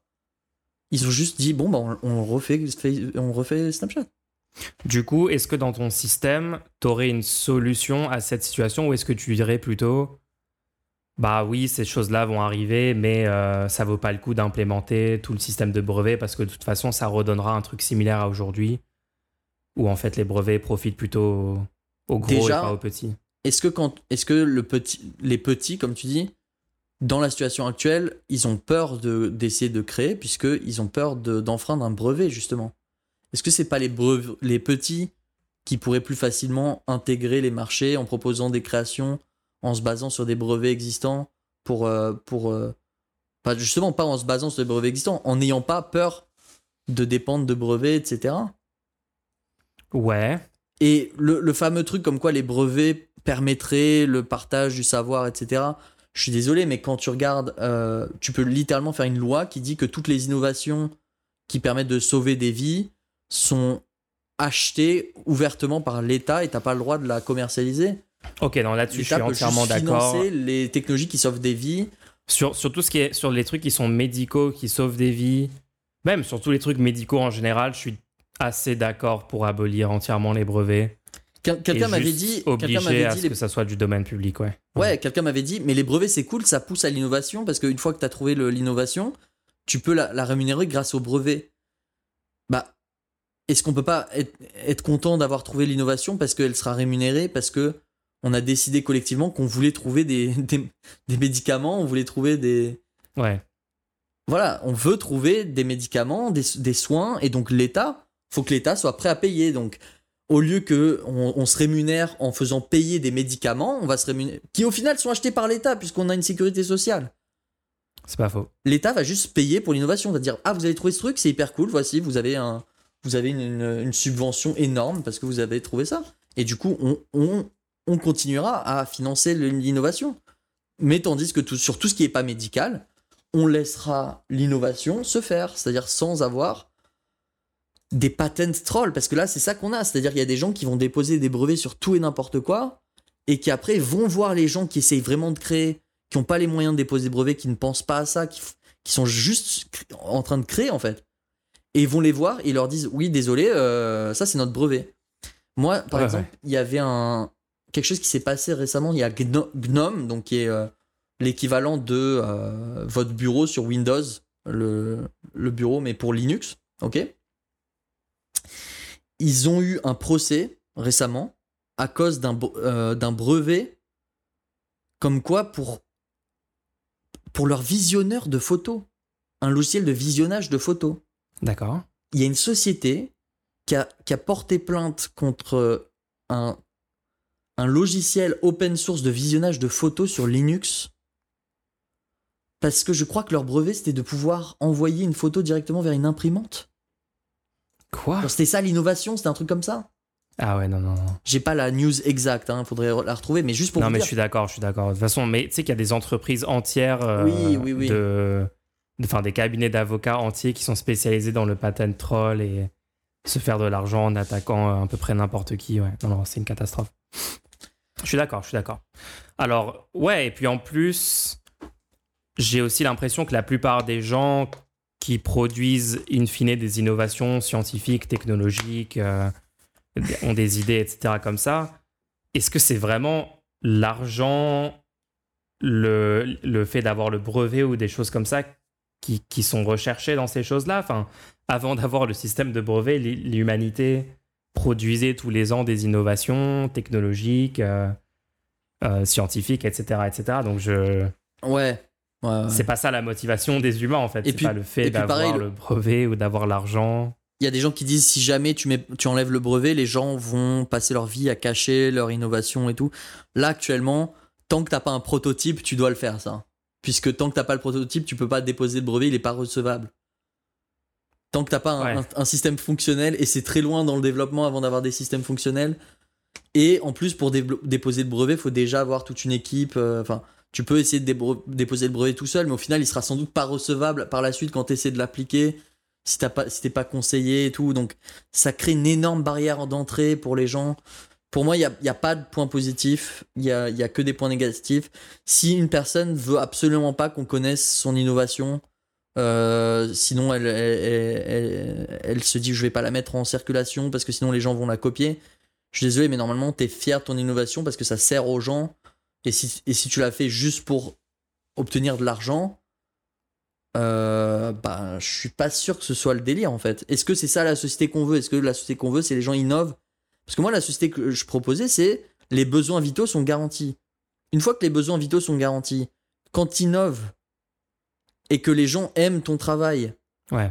et qu'ils ont compris que on payait les gens pour leur donner des moyens et pas juste pour les récompenser de je sais pas quoi. Pourquoi tu pourquoi t'irais acheter pourquoi t'irais donner de l'argent à une personne qui aurait juste copié-collé le truc de l'autre? Non, actuellement, il y a déjà plein de gens qui ne n'ont pas de brevet. C'est- En fait, il faut voir tous les systèmes de financement alternatifs qui, qui existent actuellement. Il y a plein de gens qui n'ont aucun déposé aucun de brevet et ils ont mis des pages de dons. Ils ont, ils ont des gens qui les financent parce qu'ils savent, ils ont compris le fonctionnement. Ils savent que c'est pas en donnant à des no-name qui, qui font les mêmes choses qu'ils vont, ils vont réussir à, à avoir les prochains produits, les prochaines innovations. Dans, dans le open hardware, par exemple, n'importe qui peut faire des circuits imprimés. C'est-à-dire Oui. si vous, vous, vous créez une- un circuit imprimé et vous le mettez en open hardware, c'est-à-dire n'importe qui peut voir comment vous avez fait. Vous pouvez contacter une entreprise et le faire imprimer par l'entreprise. Est-ce qu'après vous faites pas quand même un don à, la- à la personne qui l'a créé le truc? Parce que vous voulez avoir les prochaines innovations. Vous vous, vous dites, cette personne a rendu un service. Moi, je pense que c'est plus C'est vrai que c'est beaucoup plus ça, ouais. ouais. Par contre, parlons de, maintenant de propriété intellectuelle. Donc ouais, donc sur les brevets, d'accord. Donc là, c'est assez clair. Je pense qu'au final, je vais être plutôt d'accord avec toi. Argu- ok, argument pour finir sur les brevets? Ouais. Pendant toute votre enfance où il y a eu des chargements dans les jeux vidéo, pendant des heures, et que vous n'avez pas eu de mini-jeu à faire pendant le chargement, ça c'est un brevet. C'est un brevet qui empêchait Oui, les, jeux, les, les boîtes de jeux vidéo Oui. d'implémenter ça parce que c'était réservé? oui. Ça coûtait trop cher de juste payer le brevet, du coup ils, ils mettaient pas de mini-jeux. On aurait pu tous avoir des mini-jeux pendant les temps de chargement, des petits Pong, des petits... Et la culture ça, entière bon n'a argument. la culture entière n'a jamais connu ça. Parce que Bandai Namco a eu le brevet des mini-jeux pendant les temps de chargement. Aïe, aïe, Et n'a jamais laissé personne s'en servir sans payer une, une somme qui était prohibitive. Et au final, personne l'a payé cette somme. Et puis accessoirement, euh, des dizaines de milliers de personnes meur- meurent tous les ans par non-accès à des médicaments qui, s'il n'y avait pas de brevet. euh. Je sais, je sais pas lequel est le plus convaincant entre les, les milliers de morts et le- les écrans d'attente des jeux vidéo, mais on couvre les deux, euh, on couvre les deux publics, tu vois. Ok. Ouais, non, c'est pas fou. Propriété intellectuelle maintenant. D'accord. Propriété intellectuelle. Donc là, on parlerait plutôt de création artistique, musicale, graphique, euh, dessin animé, film, séries, vidéos, etc., etc. Donc comment tu, comment toi, t'envisagerais ça au niveau légal? Parce que Dé- déjà, c'est quoi la différence avec, avec les brevets? Parce que si tu dis que si tu dis que les brevets, par souci d'intérêt général, en fait, tout le monde devrait pouvoir reproduire l'innovation, etc. Est-ce que artistiquement, du coup, quelle est la différence? Alors, artistiquement, tu crées, quand tu crées un monde, quand tu crées euh, des personnages, quand tu crées des histoires, etc., il y a, il y a vraiment le fait que c'est toi qui à, à l'origine du truc et que du coup, les, les gens qui vont. Ils peuvent faire des fanfictions, tu vois? Ouais. Ils peuvent, ils peuvent créer. Et d'ailleurs, les fanfictions, théoriquement, avec la propriété intellectuelle, c'est sans doute interdit. Euh, mais bon, les gens les font quand même. Et, pourquoi pas C'est juste que s'ils essaient de, toucher de l'argent avec, ils vont sans doute se retrouver au, tribunal. Euh, et le truc, c'est que c'est quand même l'auteur qui a son mot à dire sur l'histoire qu'il propose et tout. Mais au bout d'un moment, si l'œuvre, elle, elle, elle continue d'être prise par le public, alors que l'auteur, euh, ça y est, il a, il a, il a, il a dit l'histoire, tu vois. Et peut-être l'auteur ne correspond plus à l'image que le monde qu'il a créé euh, a dans, dans la culture, dans la société. Et à ce moment-là, on peut se J.K. demander- Rowling. Et on peut, à ce moment-là, on peut se demander est-ce que c'est normal que c'est encore une personne qui décide légalement qu'est-ce qui peut arriver à des personnages fictifs 50 ans après la création de l'histoire et après que c'est complètement dans la culture quotidienne de tout le monde sur Terre c'est vrai que c'est peut-être pas, ouais, c'est peut-être pas sûr que c'est la meilleure chose à faire. Hein. Ouais. On est à un stade où là, je peux dire, euh, bah, je, je pense Harry Potter quand il est plus grand. euh, voilà, il y a un de ses enfants qui lui explique qu'il est, euh, voilà, qui C'est un gros lip cock. que, que, que, que son genre de naissance ne correspond pas à son genre euh, qu'il ressent, tu vois. Moi, je pense que c'est ça qui se passe dans l'histoire, tu vois. Mais je pense que ça se passe. Par contre, c'est pas l'histoire, attention, parce que légalement, c'est pas une blague, légalement, je suis en train de par- parler de personnages créés par. Ils arrivent chez toi, là, ils viennent te Rowling. chercher. Oh non, non, non, non. Ouais. Et, et en fait, moi, ce que je pense, c'est que je, ça peut être utile quand une personne crée une œuvre, une œuvre originale. On voit qu'il y a des trilogies, on voit qu'il y a des plus- plusieurs tomes, quand il y a des livres qui sortent, etc. Plusieurs jeux qui sont créés pour, un, pour une même euh, propriété intellectuelle. Et ça peut être intéressant de laisser un certain timing à l'auteur original de développer en totalité l'œuvre qu'il voulait. Ça, je pense que ça peut être utile sans qu'il y ait des, des, interactions avec d'autres personnes qui essaient de mettre en compétition une histoire parallèle euh, en, en reprenant le monde et les personnages créés par l'auteur original. Euh, je pense que ça peut, ça peut être cool pour, pour euh, la création de savoir que tu peux sortir publiquement une histoire et que tu vas pouvoir continuer cette histoire en en, en, en, en ayant euh, le, la paternité officiellement, tu vois, euh, pendant quelques temps, sans que n'importe qui puisse légalement publier des histoires sur le même sujet, etc. Par contre, le temps aujourd'hui qu'on a est beaucoup trop élevé. Il faut absolument que dans la vie de l'auteur, la personne perde les droits pendant sa vie. Il faut absolument que ce soit le cas, ça. Pourquoi je Ouais, dis donc ça tu dirais euh, peut-être 5-10 ans, quoi. Déjà, je pense que si tu. 5, 10 ans, 5, 10, 15 ans, faut absolument pas que ça dépasse 15 ans. D'accord. Je pense 15 ans, c'est déjà bien. Juste imagine, par exemple, euh, sur 15 ans, tu peux créer des énormes, des énormes événements euh, de ce. Ouais, c'est des- long, 15 ans. Des Ouais, événements culturels. Tu vois, tu peux vraiment créer une culture autour de, de, de la propriété intellectuelle, tu vois. Oui. Tu peux créer un phénomène pour toute une génération. Et là, laisse la génération reprendre le flambeau. Laisse la génération posséder la propriété intellectuelle. Parce que là, tout le monde parle de Superman. Tout le monde parle de, de Batman. C'est ça- c'est de- c'est devenu mythologique pour, pour euh, des générations. Ouais, c'est comme, euh, C'est comme si tu comme la de- mythologie grecque euh, à l'époque, euh, qui est c'est pas patenté, c'était pas la propriété privée d'un groupe, quoi. Et pourtant, et pourtant, tu ne peux pas faire d'histoire contenant Superman. Ima- imagine de pas pouvoir faire d'histoire contenant des vampires. Ouais. Les gobelins, t'as pas le droit. Parce que à une certaine époque, les, tu vois, les vampires, ça fait partie de notre culture. À une certaine époque, euh, on, on l'a- on les a créés, les vampires, tu vois. Mythologiquement, tu vois. Enfin, ils existaient déjà euh, Ouais, dans bon. les bois, dans les endroits sombres et tout. On va pas. Non, mais tu comprends ce que je veux dire. Oui. il faut qu'on puisse créer, continuer culturellement. Il faut que la culture puisse s'enrichir de manière libre de toutes ces œuvres que, que créent les gens et qui deviennent des, des, des- qui, qui se répandent à l'échelle de toute une société. Je suis désolé, le monde d'Harry Potter, par exemple, je vois pas trop ce qu'il a à faire aujourd'hui avec l'auteur original. Toute une génération a été marquée par tous les livres et les films. Ces gens-là, quand ils ont, c'est en 2001, je crois, qu'est est sorti le premier film. Même les gens qui ils- allez on prend le truc le plus optimal ok? C'est un, un enfant de 3 ans au cinéma en 2001 d'accord? Ouais. aujourd'hui la personne a 26 ans. C'est bon maintenant que la personne elle a 26 ans elle, je pense que elle-même doit pouvoir parler de, de, de ce monde Totalement, hein. je suis d'accord. hein. 15 ans en vrai, c'est suffisant, je pense. Après, je te prends, j'essaie de te prendre des contre-exemples pour voir. allez Euh, imagine un petit auteur a écrit tout un monde euh, fictif, euh, imaginaire, mais vraiment super travaillé. Mais en fait, son histoire, il l'avait publié en, en livre sur son site personnel, en e-book, etc. Mais ça n'avait pas vraiment eu de succès. Et euh, 15 ans après la fin de la réalisation de tout ce- toute cette œuvre-là, qui est restée relativement inconnue, tu as une grosse boîte de production euh, qui tombe dessus, qui se dit bah, on va faire des films. Est-ce qu'ils peuvent juste choper 100% des personnages, de l'histoire, du monde, etc. je pense- je pense faire que un, je vais- un max d'argent avec? Je pense que je vais revenir sur euh, ma réponse par rapport au brevet.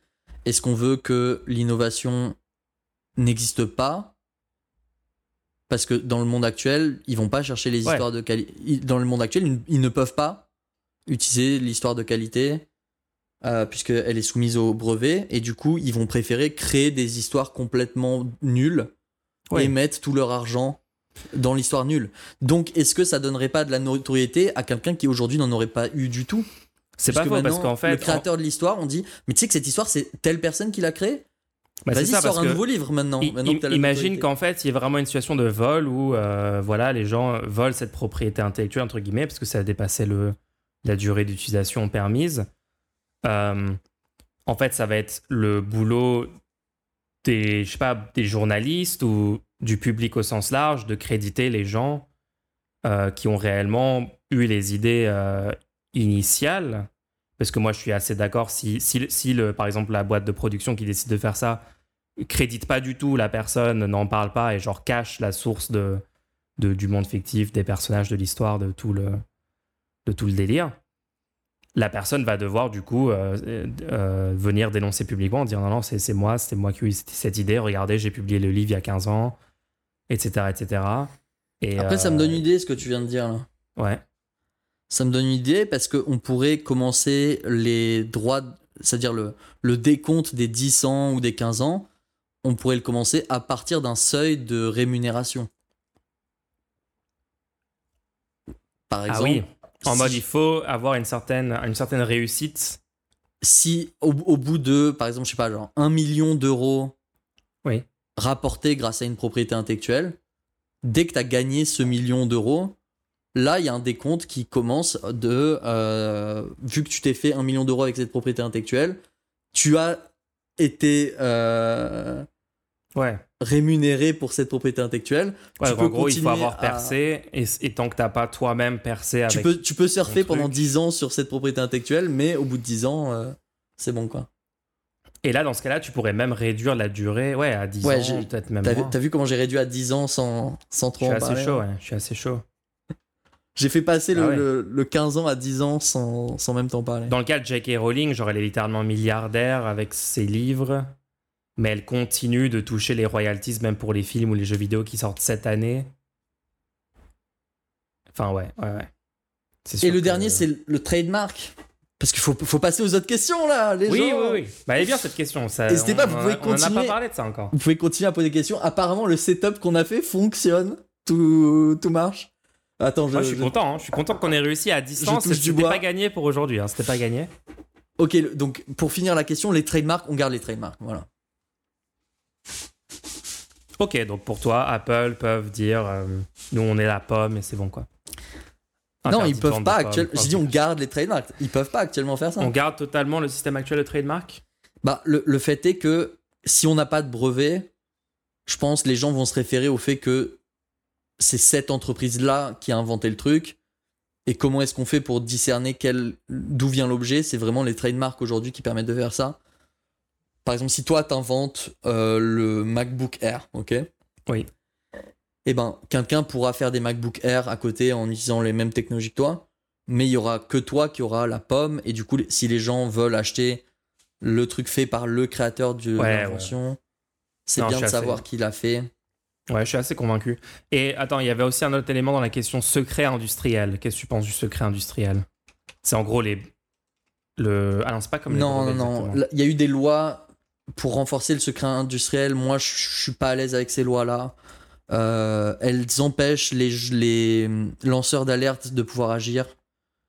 Euh, je pense que s'il y a quelque chose qui semble troublant, n'importe qui pourrait, devrait pouvoir en parler librement sans avoir peur euh, de, de, de, coûter des millions d'euros. Parce que c'est ça actuellement, hein, c'est si tu sors un, un secret industriel et que les avocats ils arrivent à montrer que enfin je crois que c'est comme ça que ça fonctionne ils arrivent à montrer que tu as coûté de l'argent parce que tu as révélé un secret industriel tu dois enfin bref c'est une catastrophe Ouais, ouais. moi je pense que C'est une menace qui pèse sur. il y a, il y a tu- quand tu signes un contrat tu es représentant euh, tu représentes l'entreprise tu te dois de pas partager ce que fait l'entreprise euh, sans autorisation etc bien sûr maintenant si tu as je pense qu'il faudrait euh, limiter un peu les secrets industriels pour qu'on puisse révéler certains procédés industriels si on pense qu'ils sont problématiques sans avoir peur trop pour Ouais. pour notre vie, en France, le secret industriel était encadré principalement par l'article machin du Code de l'environnement.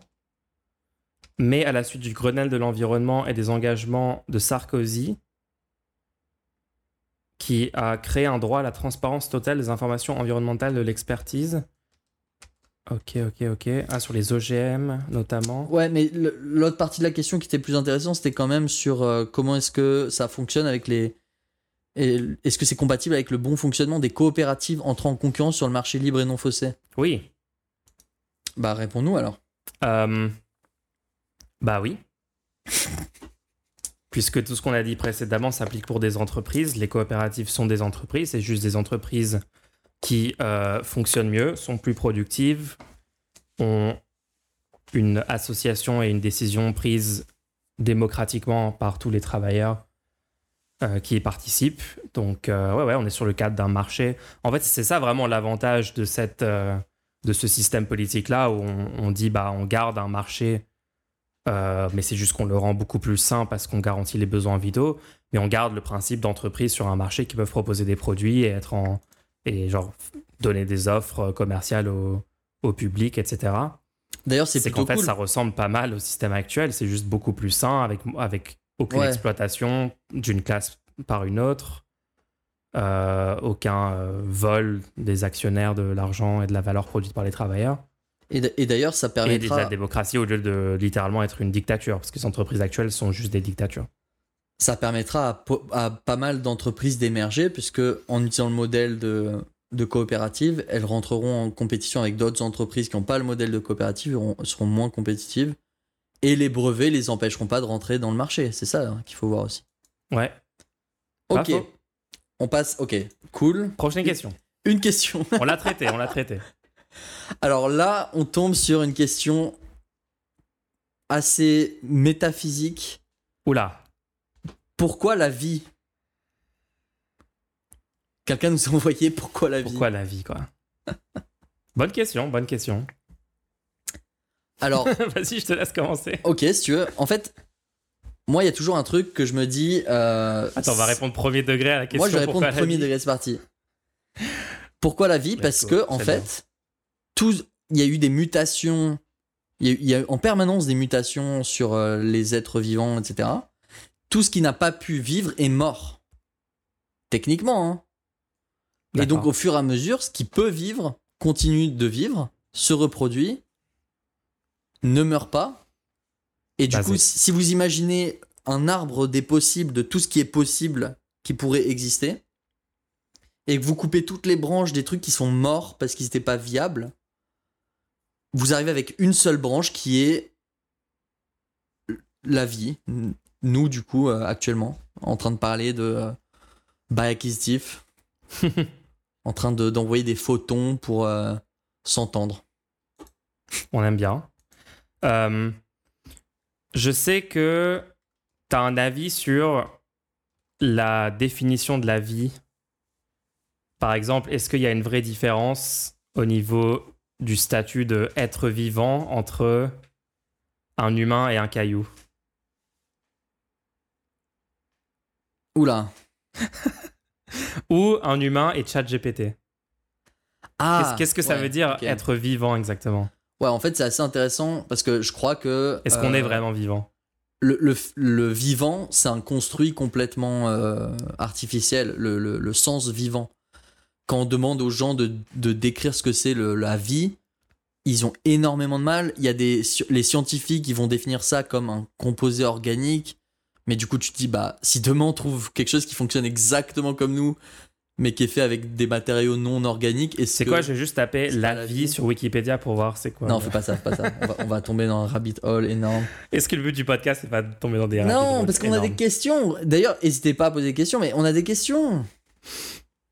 Du coup, je pense qu'on a, on a fait le tour sur la Moi, j'ajouterais euh, On a fait le tour sur la vie, mais la vie. Ça y est, on a, on a, on a résolu le problème. la vie, c'est bon, vie. ok Non, mais pour moi, la, la vie n'a aucun sens et il faut soi-même se construire un sens à sa propre vie.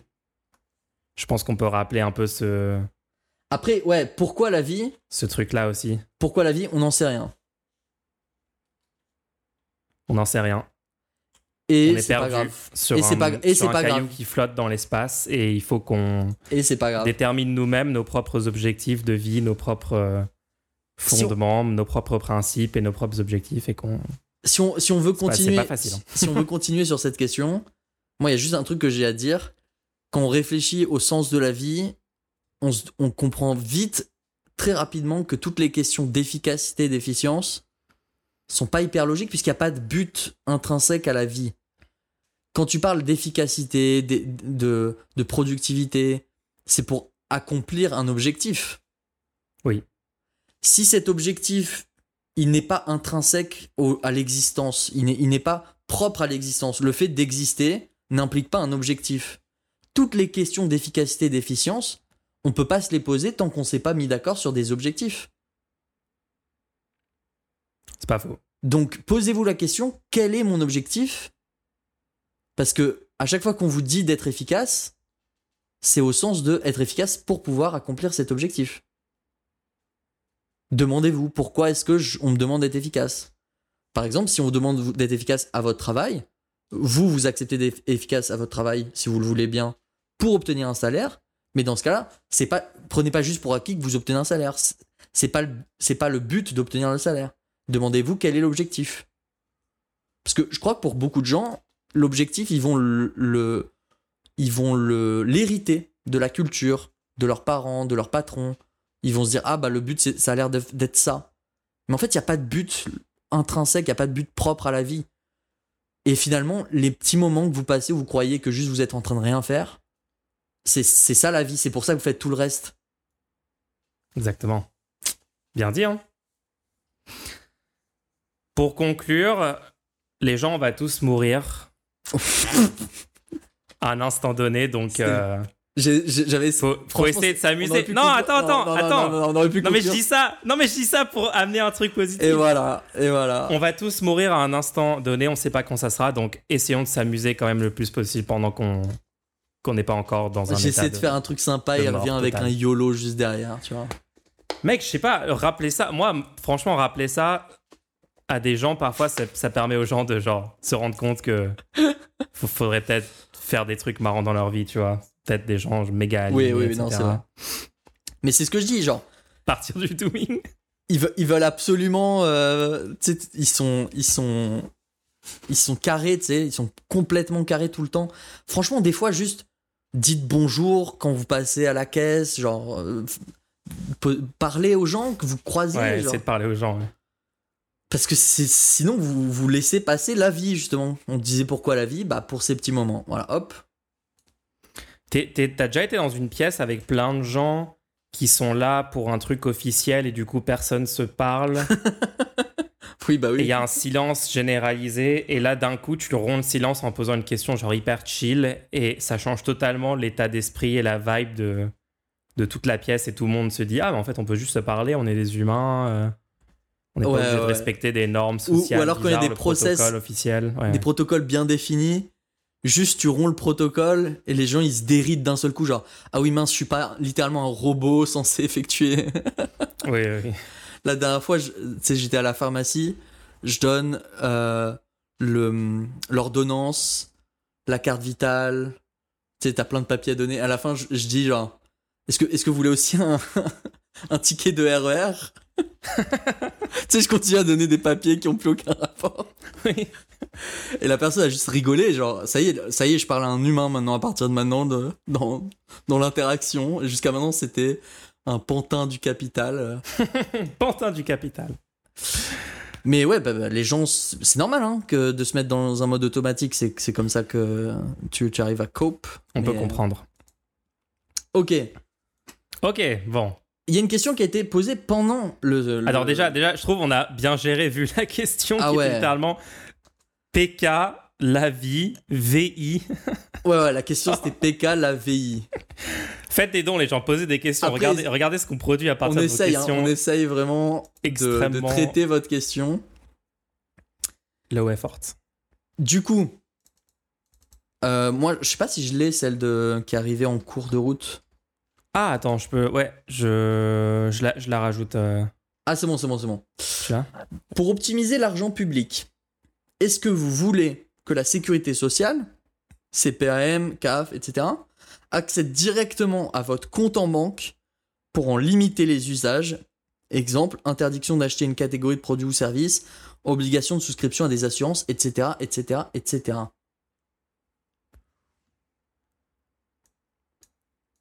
Euh, non, moi j'aime pas ça. hein. Accède directement à votre compte en banque. Moi, ouais, ouais, ouais. Je suis non.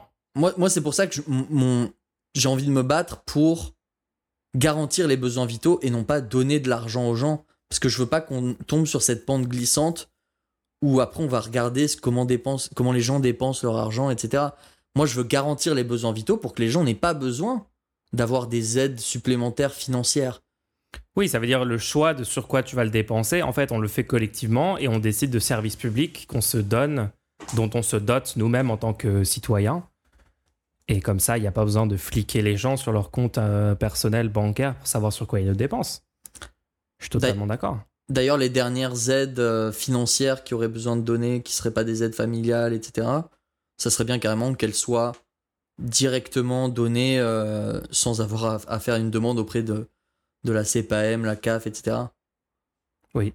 Donc au final, non, non, non, du coup on est contre le fait que la banque, euh, qu'on accède à ton compte en banque pour limiter l'usage de l'argent que tu en fais. D'ailleurs c'est pour ça à chaque fois je m'oppose, tous les gens qui proposent des bons alimentaires, qui proposent des chèques alimentaires, etc., je m'oppose à ça. Parce que du coup tu... La sécurité sociale alimentaire. Ouais, ouais, ouais. Tu, tu pousses en fait les gens à faire une dépense particulière et tu les empêches de gérer leur argent comme ils veulent. Et ce qui fait que, au final, du coup, ils pourront, ils perdent de la liberté d'action. Tandis que si tu leur garantis des besoins vitaux, là, on se met tous d'accord que c'est des besoins vitaux, il y a plus ce flou dans lequel tu dis, mais si t'as le choix parce que tu peux manger ce que tu veux. tu vois, alors que non, Ouais. t'as besoin de te nourrir, donc juste donnez-moi à manger et à- derrière, moi, je gagne mon argent et je fais ce que je veux avec mon argent. Je, je voilà.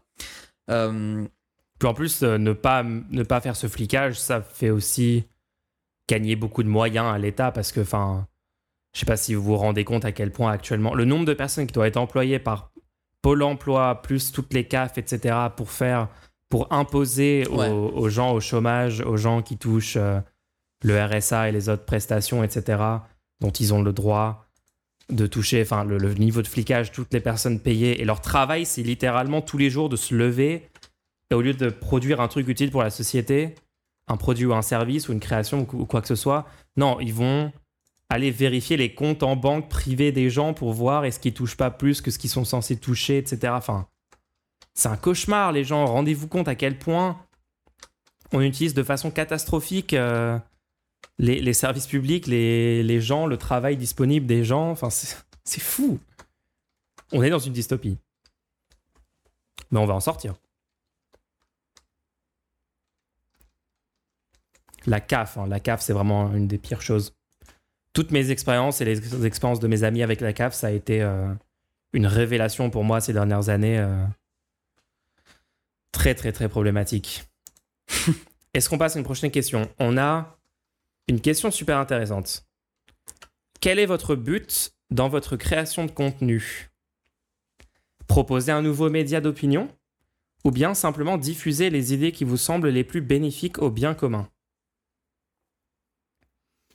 Alors déjà, moi je répondrais que le concept de média d'opinion, j'ai jamais vraiment compris ce que ça voulait dire parce que chaque média exprime techniquement des opinions. C'est-à-dire que rien que dans le choix des sujets qui vont être couverts par un média, euh, ça a une certaine orientation qui reflète des opinions.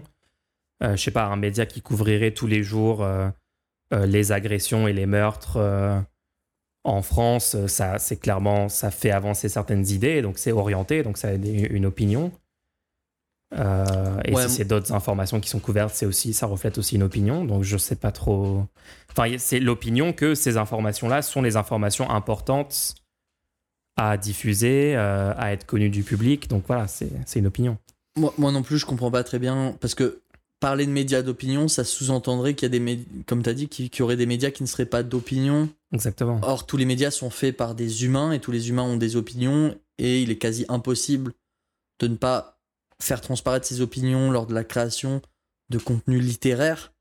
Là, on parle pas de journal scientifique, on parle pas de résultats euh, mathématiques, on parle vraiment de des articles, de choisir des sujets d'actualité. Rien que là, même si vous aviez des articles complètement neutres à 100%, ce qui n'est pas possible, encore une fois, mais juste la sélection des articles elle-même, la positionnement des articles dans, dans le journal, la une, quelle une vous, vous allez faire.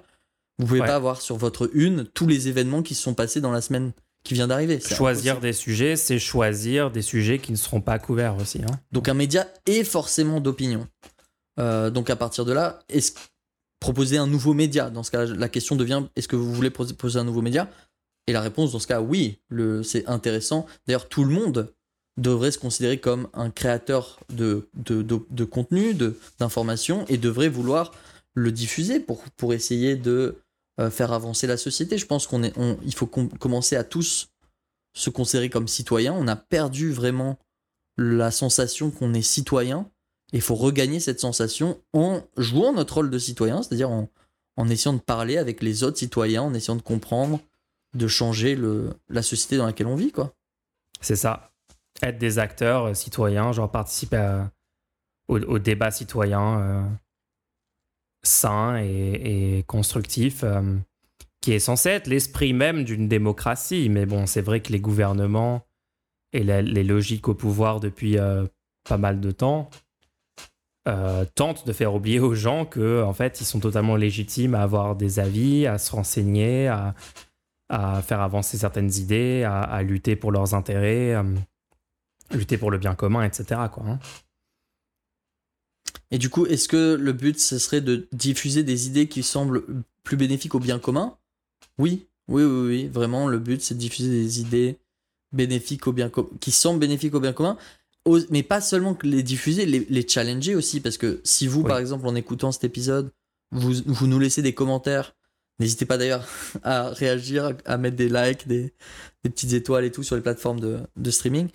Mais si vous réagissez en laissant des commentaires et en nous disant, bah ça sur ce point-là, c'est un peu n'importe quoi, etc., et que vous vous, vous posiez d'autres questions, vous veniez par exemple pendant les streams de, Mulch euh, pour réagir à tout ça, nous, c'est super intéressant parce qu'à chaque fois, on, apprend des réactions, on essaie de comprendre pourquoi.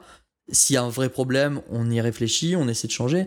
Donc, c'est pas que diffuser, c'est aussi avoir une, vraie discussion, une vraie interaction. Ouais. Bah, pour essayer de trouver, pas seulement diffuser des, idées qui sont bénéfiques, mais trouver des idées qui semblent le plus bénéfiques possible pour le bien commun, le plus bénéfique et aussi le plus facile à diffuser parce que une fois que l'idée, euh, on a trouvé par exemple l'idée la plus bénéfique possible, mais que derrière personne peut facilement la comprendre ou la diffuser et qu'on n'a pas les moyens pour en parler, là aussi on a un problème parce que pour que l'idée soit implémentée, il faut qu'elle soit pragmatique, il faut qu'elle soit concise, que les gens la comprennent et que voilà donc il y a plein de optimiser la façon dont on communique l'idée pour que elle puisse être euh, diffusée le plus possible. Ouais. Totalement, totalement d'accord avec ça. Je rajouterais aussi que euh, le bien commun, c'est cool et tout. Il faut pas oublier que le bien commun, c'est aussi notre intérêt personnel à tous, techniquement. Parce que souvent, des gens qui, qui vont peut-être avoir certaines positions politiques en commun avec nous mettent en avant ce truc de le, bien commun, etc. Je veux vraiment rappeler qu'on a tous un intérêt individuel pour notre vie personnelle, pour être le plus heureux possible ah au cours de notre vie. à implémenter les, les, choses dont on parle hein. sur le podcast. C'est moi, je suis égoïste. Hein. Moi, quand je propose euh, Bien sûr. garantir les besoins vitaux, quand je propose des transports en commun gratuits et tous les, toutes les autres propositions que je fais, c'est littéralement mon intérêt personnel égoïste. Je fais pas ça pour euh, euh, parce que je suis gentil et que je pense que il faut que d'autres personnes que moi soient heureuses aussi, etc. Non, non. Et je vous, je vous invite à adopter aussi ce, cette revendication de, l'intérêt personnel euh, qui, doit être maximisé. Euh, parce que j'ai l'impression que ça, c'est un truc que les conservateurs, la droite, etc., ils peuvent absolument rien faire pour lutter contre cet argument. Bah, c'est même pas un argument, c'est la, la réalité. On oui, c'est la réalité. Ils peuvent rien faire quand on le rappelle. On veut une meilleure vie. Qu'est-ce qu'une meilleure vie? C'est exister dans un monde meilleur. Il n'y a pas que avoir une position supérieure dans le monde existant. Moi, je suis désolé, même si j'étais riche avec des milliards, etc., je me dirais merde, c'est quand même un monde de merde, il y a des gens qui meurent tous les jours, j'aurais fail quand même. Genre, à un moment, il va falloir comprendre que si on veut avoir une meilleure vie, on va le faire ensemble. Parce que dans le système qu'on vous propose actuellement, les gens qui ont des milliards, ils, vivent dans un monde pourri, dans lequel il y aura quand même le dérèglement climatique. Si, si s'ils veulent rester dans leur position, il y aura quand même le dérèglement climatique. Il y aura quand même euh, des, des, centaines de milliers de gens qui meurent autour de vous. Enfin, je sais pas, c'est pas une c'est pas une bonne situation. C'est une fois que vous aurez acheté deux trois voitures ou je sais pas quoi, au bout d'un moment vous direz merde, je fais quoi de mes journées? Genre c'est quoi le à quel vous moment vous dans un monde euh, cyberpunk euh, avec une oligopole de méga entreprises. Euh, ouais non, c'est pas c'est pas idéal. Hein. Honnêtement, moi je veux juste des trains, je veux juste des TGV qui vont à 500 à l'heure avec des wagons avec de la musique et et des poufs et des. Donc, ouais, pour résumer, pour résumer quel, est, quel est votre but dans votre création de contenu?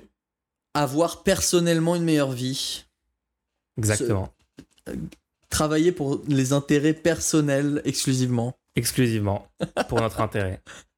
C'est-à-dire le bien commun. Voilà, et pouvoir en vivre aussi, techniquement. Bah oui. Et d'ailleurs, si vous voulez assurer la viabilité de cette émission, N'hésitez pas à faire des dons pour, pour, pour qu'on puisse continuer à vous proposer ça.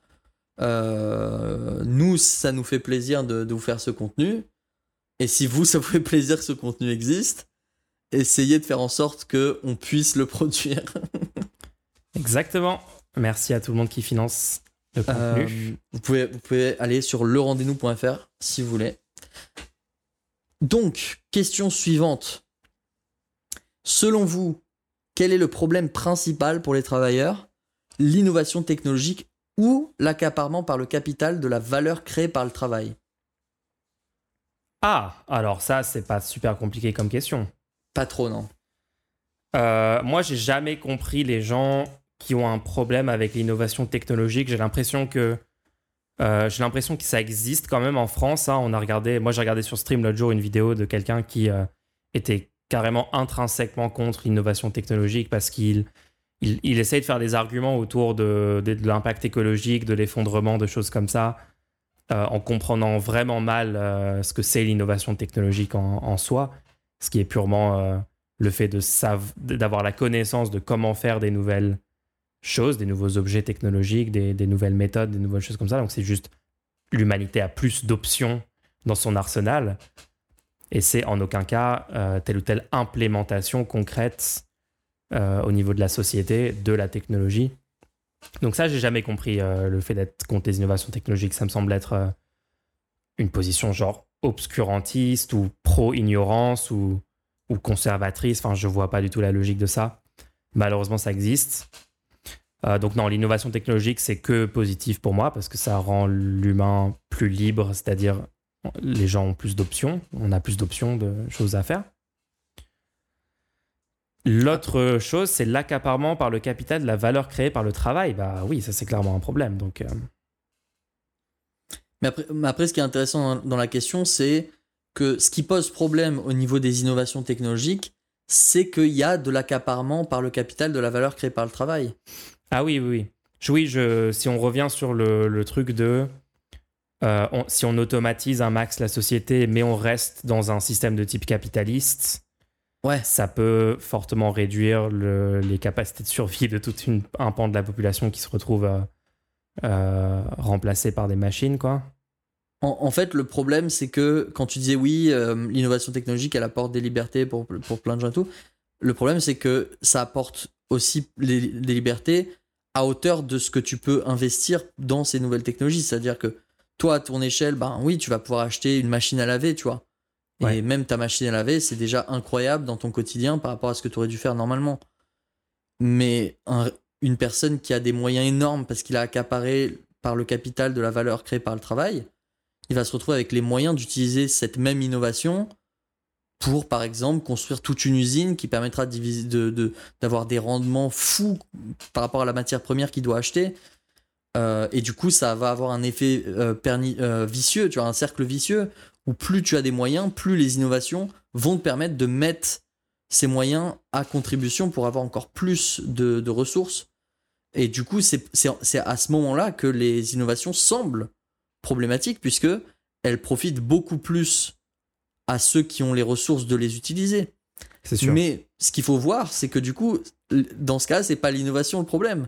Ce serait comme de dire il faut absolument interdire les couteaux parce que des gens s'en servent pour tuer. Non, on n'a pas été trop débile, on a interdit les couteaux à l'extérieur parce que les gens tuaient avec les autres gens, tu vois. Mais on, s'est dit ça peut être sympa de les garder pour couper des trucs chez vous euh, pendant que vous cuisinez, etc., etc. Donc de la même manière, pour les innovations technologiques, il faut voir que mince, ça dévoile un énorme problème de la société capitaliste, qui est qu'en fait, il y a que les mêmes qui profitent parce que on- ils accaparent les richesses. Et du coup, il faut diminuer les inégalités de richesse. Et ça, ça peut être très simplement fait en mettant en place un impôt progressif sur le patrimoine. Et une fois que tu mets un impôt de ce type-là, les inégalités, elles vont diminuer. Et du coup, la capacité d'utiliser les innovations technologiques pour se faire de la thune, elles seront limitées. C'est-à-dire qu'au bout d'un moment, investir dans, dans acheter plein plein de machines ne te sera plus rentable et donc tu vas arrêter. Ouais. Et de cette manière-là, l'innovation, elle est cool parce qu'elle a permis à ton entreprise de- d'exister, mais derrière, le, le, le, le boulanger ou je ne sais pas quoi il reste, il, il pourra lui aussi se l'acheter parce que les inégalités seront plus petites et il pourra se l'acheter et lui, lui être comparativement à l'énorme entreprise qui aura du coup plus d'impôts puisque ce sera un impôt progressif, pourra continuer à par exemple faire à la main s'il veut et, et rester compétitif, tu vois. Oui, ouais, ouais. Donc c'est euh, vrai que ouais. moi, je vois des situations où l'innovation technologique peut faire peur dans un système ultra inégalitaire capitaliste comme aujourd'hui. ouais, Euh, tu vois, l'hypothèse que les milliardaires vont avoir accès à euh, du. Comment on dit euh, Quand ils, ils deviennent littéralement des cyborgs, etc. Là. de, de, de Du transhumanisme. transhumanisme. Du transhumanisme. Imagine, ils commencent à avoir des upgrades où ils peuvent, genre, sauter hyper haut, euh, vivre euh, 500 ans, euh, euh, etc., etc. Genre, tu te dis, attends, est-ce qu'on n'est pas juste en train de créer une classe d'ultra puissants qui vont pouvoir maintenir encore plus leur pouvoir et leur mainmise sur la société avec ces innovations-là? Parce que ça coûtera tellement cher à implémenter réellement ces innovations qu'il y aura que le top euh, 0,1% qui pourra y accéder. Et là, ça devient flippant. Du coup, voilà, moi je suis pro-innovation technologique. Passons le plus rapidement possible à un meilleur système social et économique. Comme ça, on pourra faire toutes les innovations et améliorer, et améliorer la vie de tout le monde en n'ayant pas à se soucier de tout ça, s'il vous plaît. Si vous êtes vraiment pro-innovation, vous voulez un monde où les innovations conduisent au moins de problèmes sociétaux possibles pour qu'on puisse les continuer. Et les- Et, une fois qu'on voit qu'une innovation, elle sert tout le monde, bah mettons-la à disposition du plus grand nombre. C'est-à-dire que là, on voit que l'innovation d'avoir, par exemple, un réseau social sur lequel tout le monde peut se contacter, poster leur opinion, etc. Ça, on voit que ça sert à tout le monde. Est-ce qu'on veut vraiment que ça appartienne à une personne? Ou est-ce qu'on on se dit pas, là, c'est devenu un. Cette invention est tellement évidente que maintenant on, on va en faire un service public, on rachète les droits et puis on, on la met en, en, en usage libre pour tout le monde, tu vois. Il y aura plein d'innovations comme ça où, bah, par exemple, on parlait de logement tout à l'heure, je pense qu'il sera mis à, à disposition de quoi laver tes habits dans des machines à laver, tu vois. Bah ouais. Donc la machine à laver devient techniquement un droit au bout d'un moment. Genre, au bout d'un moment, les, les innovations deviennent tellement. En fait, on se rend compte que ça, ça, ça fait partie du, euh, du, de- de- du quotidien du- de- des gens, quoi. Et, et du coup, on, le- on le, on se dit, bah, en fait, tout le monde va, va utiliser une machine. Où on en est, tout le monde va utiliser une machine pour laver son linge euh, sur le territoire. On- on- ve- venez, on le garantit, tu vois. Ouais. On garantit aux gens de pouvoir laver leur linge. non, mais tu vois, sur plein d'innovations comme ça, c'est- c'est- Ah, totalement, totalement. ouais. Non, je suis totalement d'accord. le- la téléphonie, moi je pense que ça y est, la téléphonie, elle arrive à un point où on, a compris, quoi. On, en a besoin. On a besoin de pouvoir, techniquement, euh, s'appeler les uns les autres. Les, les citoyens d'un pays doivent pouvoir se, se contacter. Et je pense que pour le téléphone, on devrait juste arrêter de, de déléguer ça à des entreprises privées. On sait de toute façon qu'on aura tous besoin d'un téléphone. Totalement d'accord. Du coup, au moins, par exemple, les téléphones fixes, la ligne fixe, elle est garantie par l'État, par exemple. Ça coûte rien du tout, l'infrastructure, est, Non, non, elle est en place. Ouais. Du coup, juste, juste pouvoir être contacté. Pour être recontacté. Ça, on peut pas garantir ça pour les gens. Très bonne conclusion. Bah écoute, on a fait, euh, on a fait pas mal de questions, franchement, aujourd'hui. Hein. Ouais. C'est cool, c'est cool de rattraper un peu le stock. Bon, là, on était en, en remote. On était à distance. Ce sera peut-être encore comme ça. Ce sera peut-être encore comme ça la semaine prochaine. Ça le sera. je dis ça, ça. Ce sera comme ça la semaine prochaine. Euh, bon, j'ai hâte de revenir euh, te voir. Oui. En, en Bah oui. personne. Normalement, euh, juste après ça. Et euh, bon, bah les gens, si vous avez aimé le podcast, euh, n'hésitez pas à poser des questions pour l'épisode suivant, même au cours de la semaine. À le partager, le partager en masse avec tout- toutes les personnes qui pourraient être intéressées par ce type de contenu. Bah ouais, il y a cinq épisodes maintenant. Il y a Y a de quoi cinq faire. épisodes de qualité. De Oui. qualité. Dis-le, dis-le, dis- dis-le de façon un peu plus convaincue. Non, je fais exprès. je fais exprès. Euh, bah, en tout cas, on se donne rendez-vous la semaine prochaine. Rendez-nous la semaine prochaine, tout le monde. Allez. Ciao, ciao.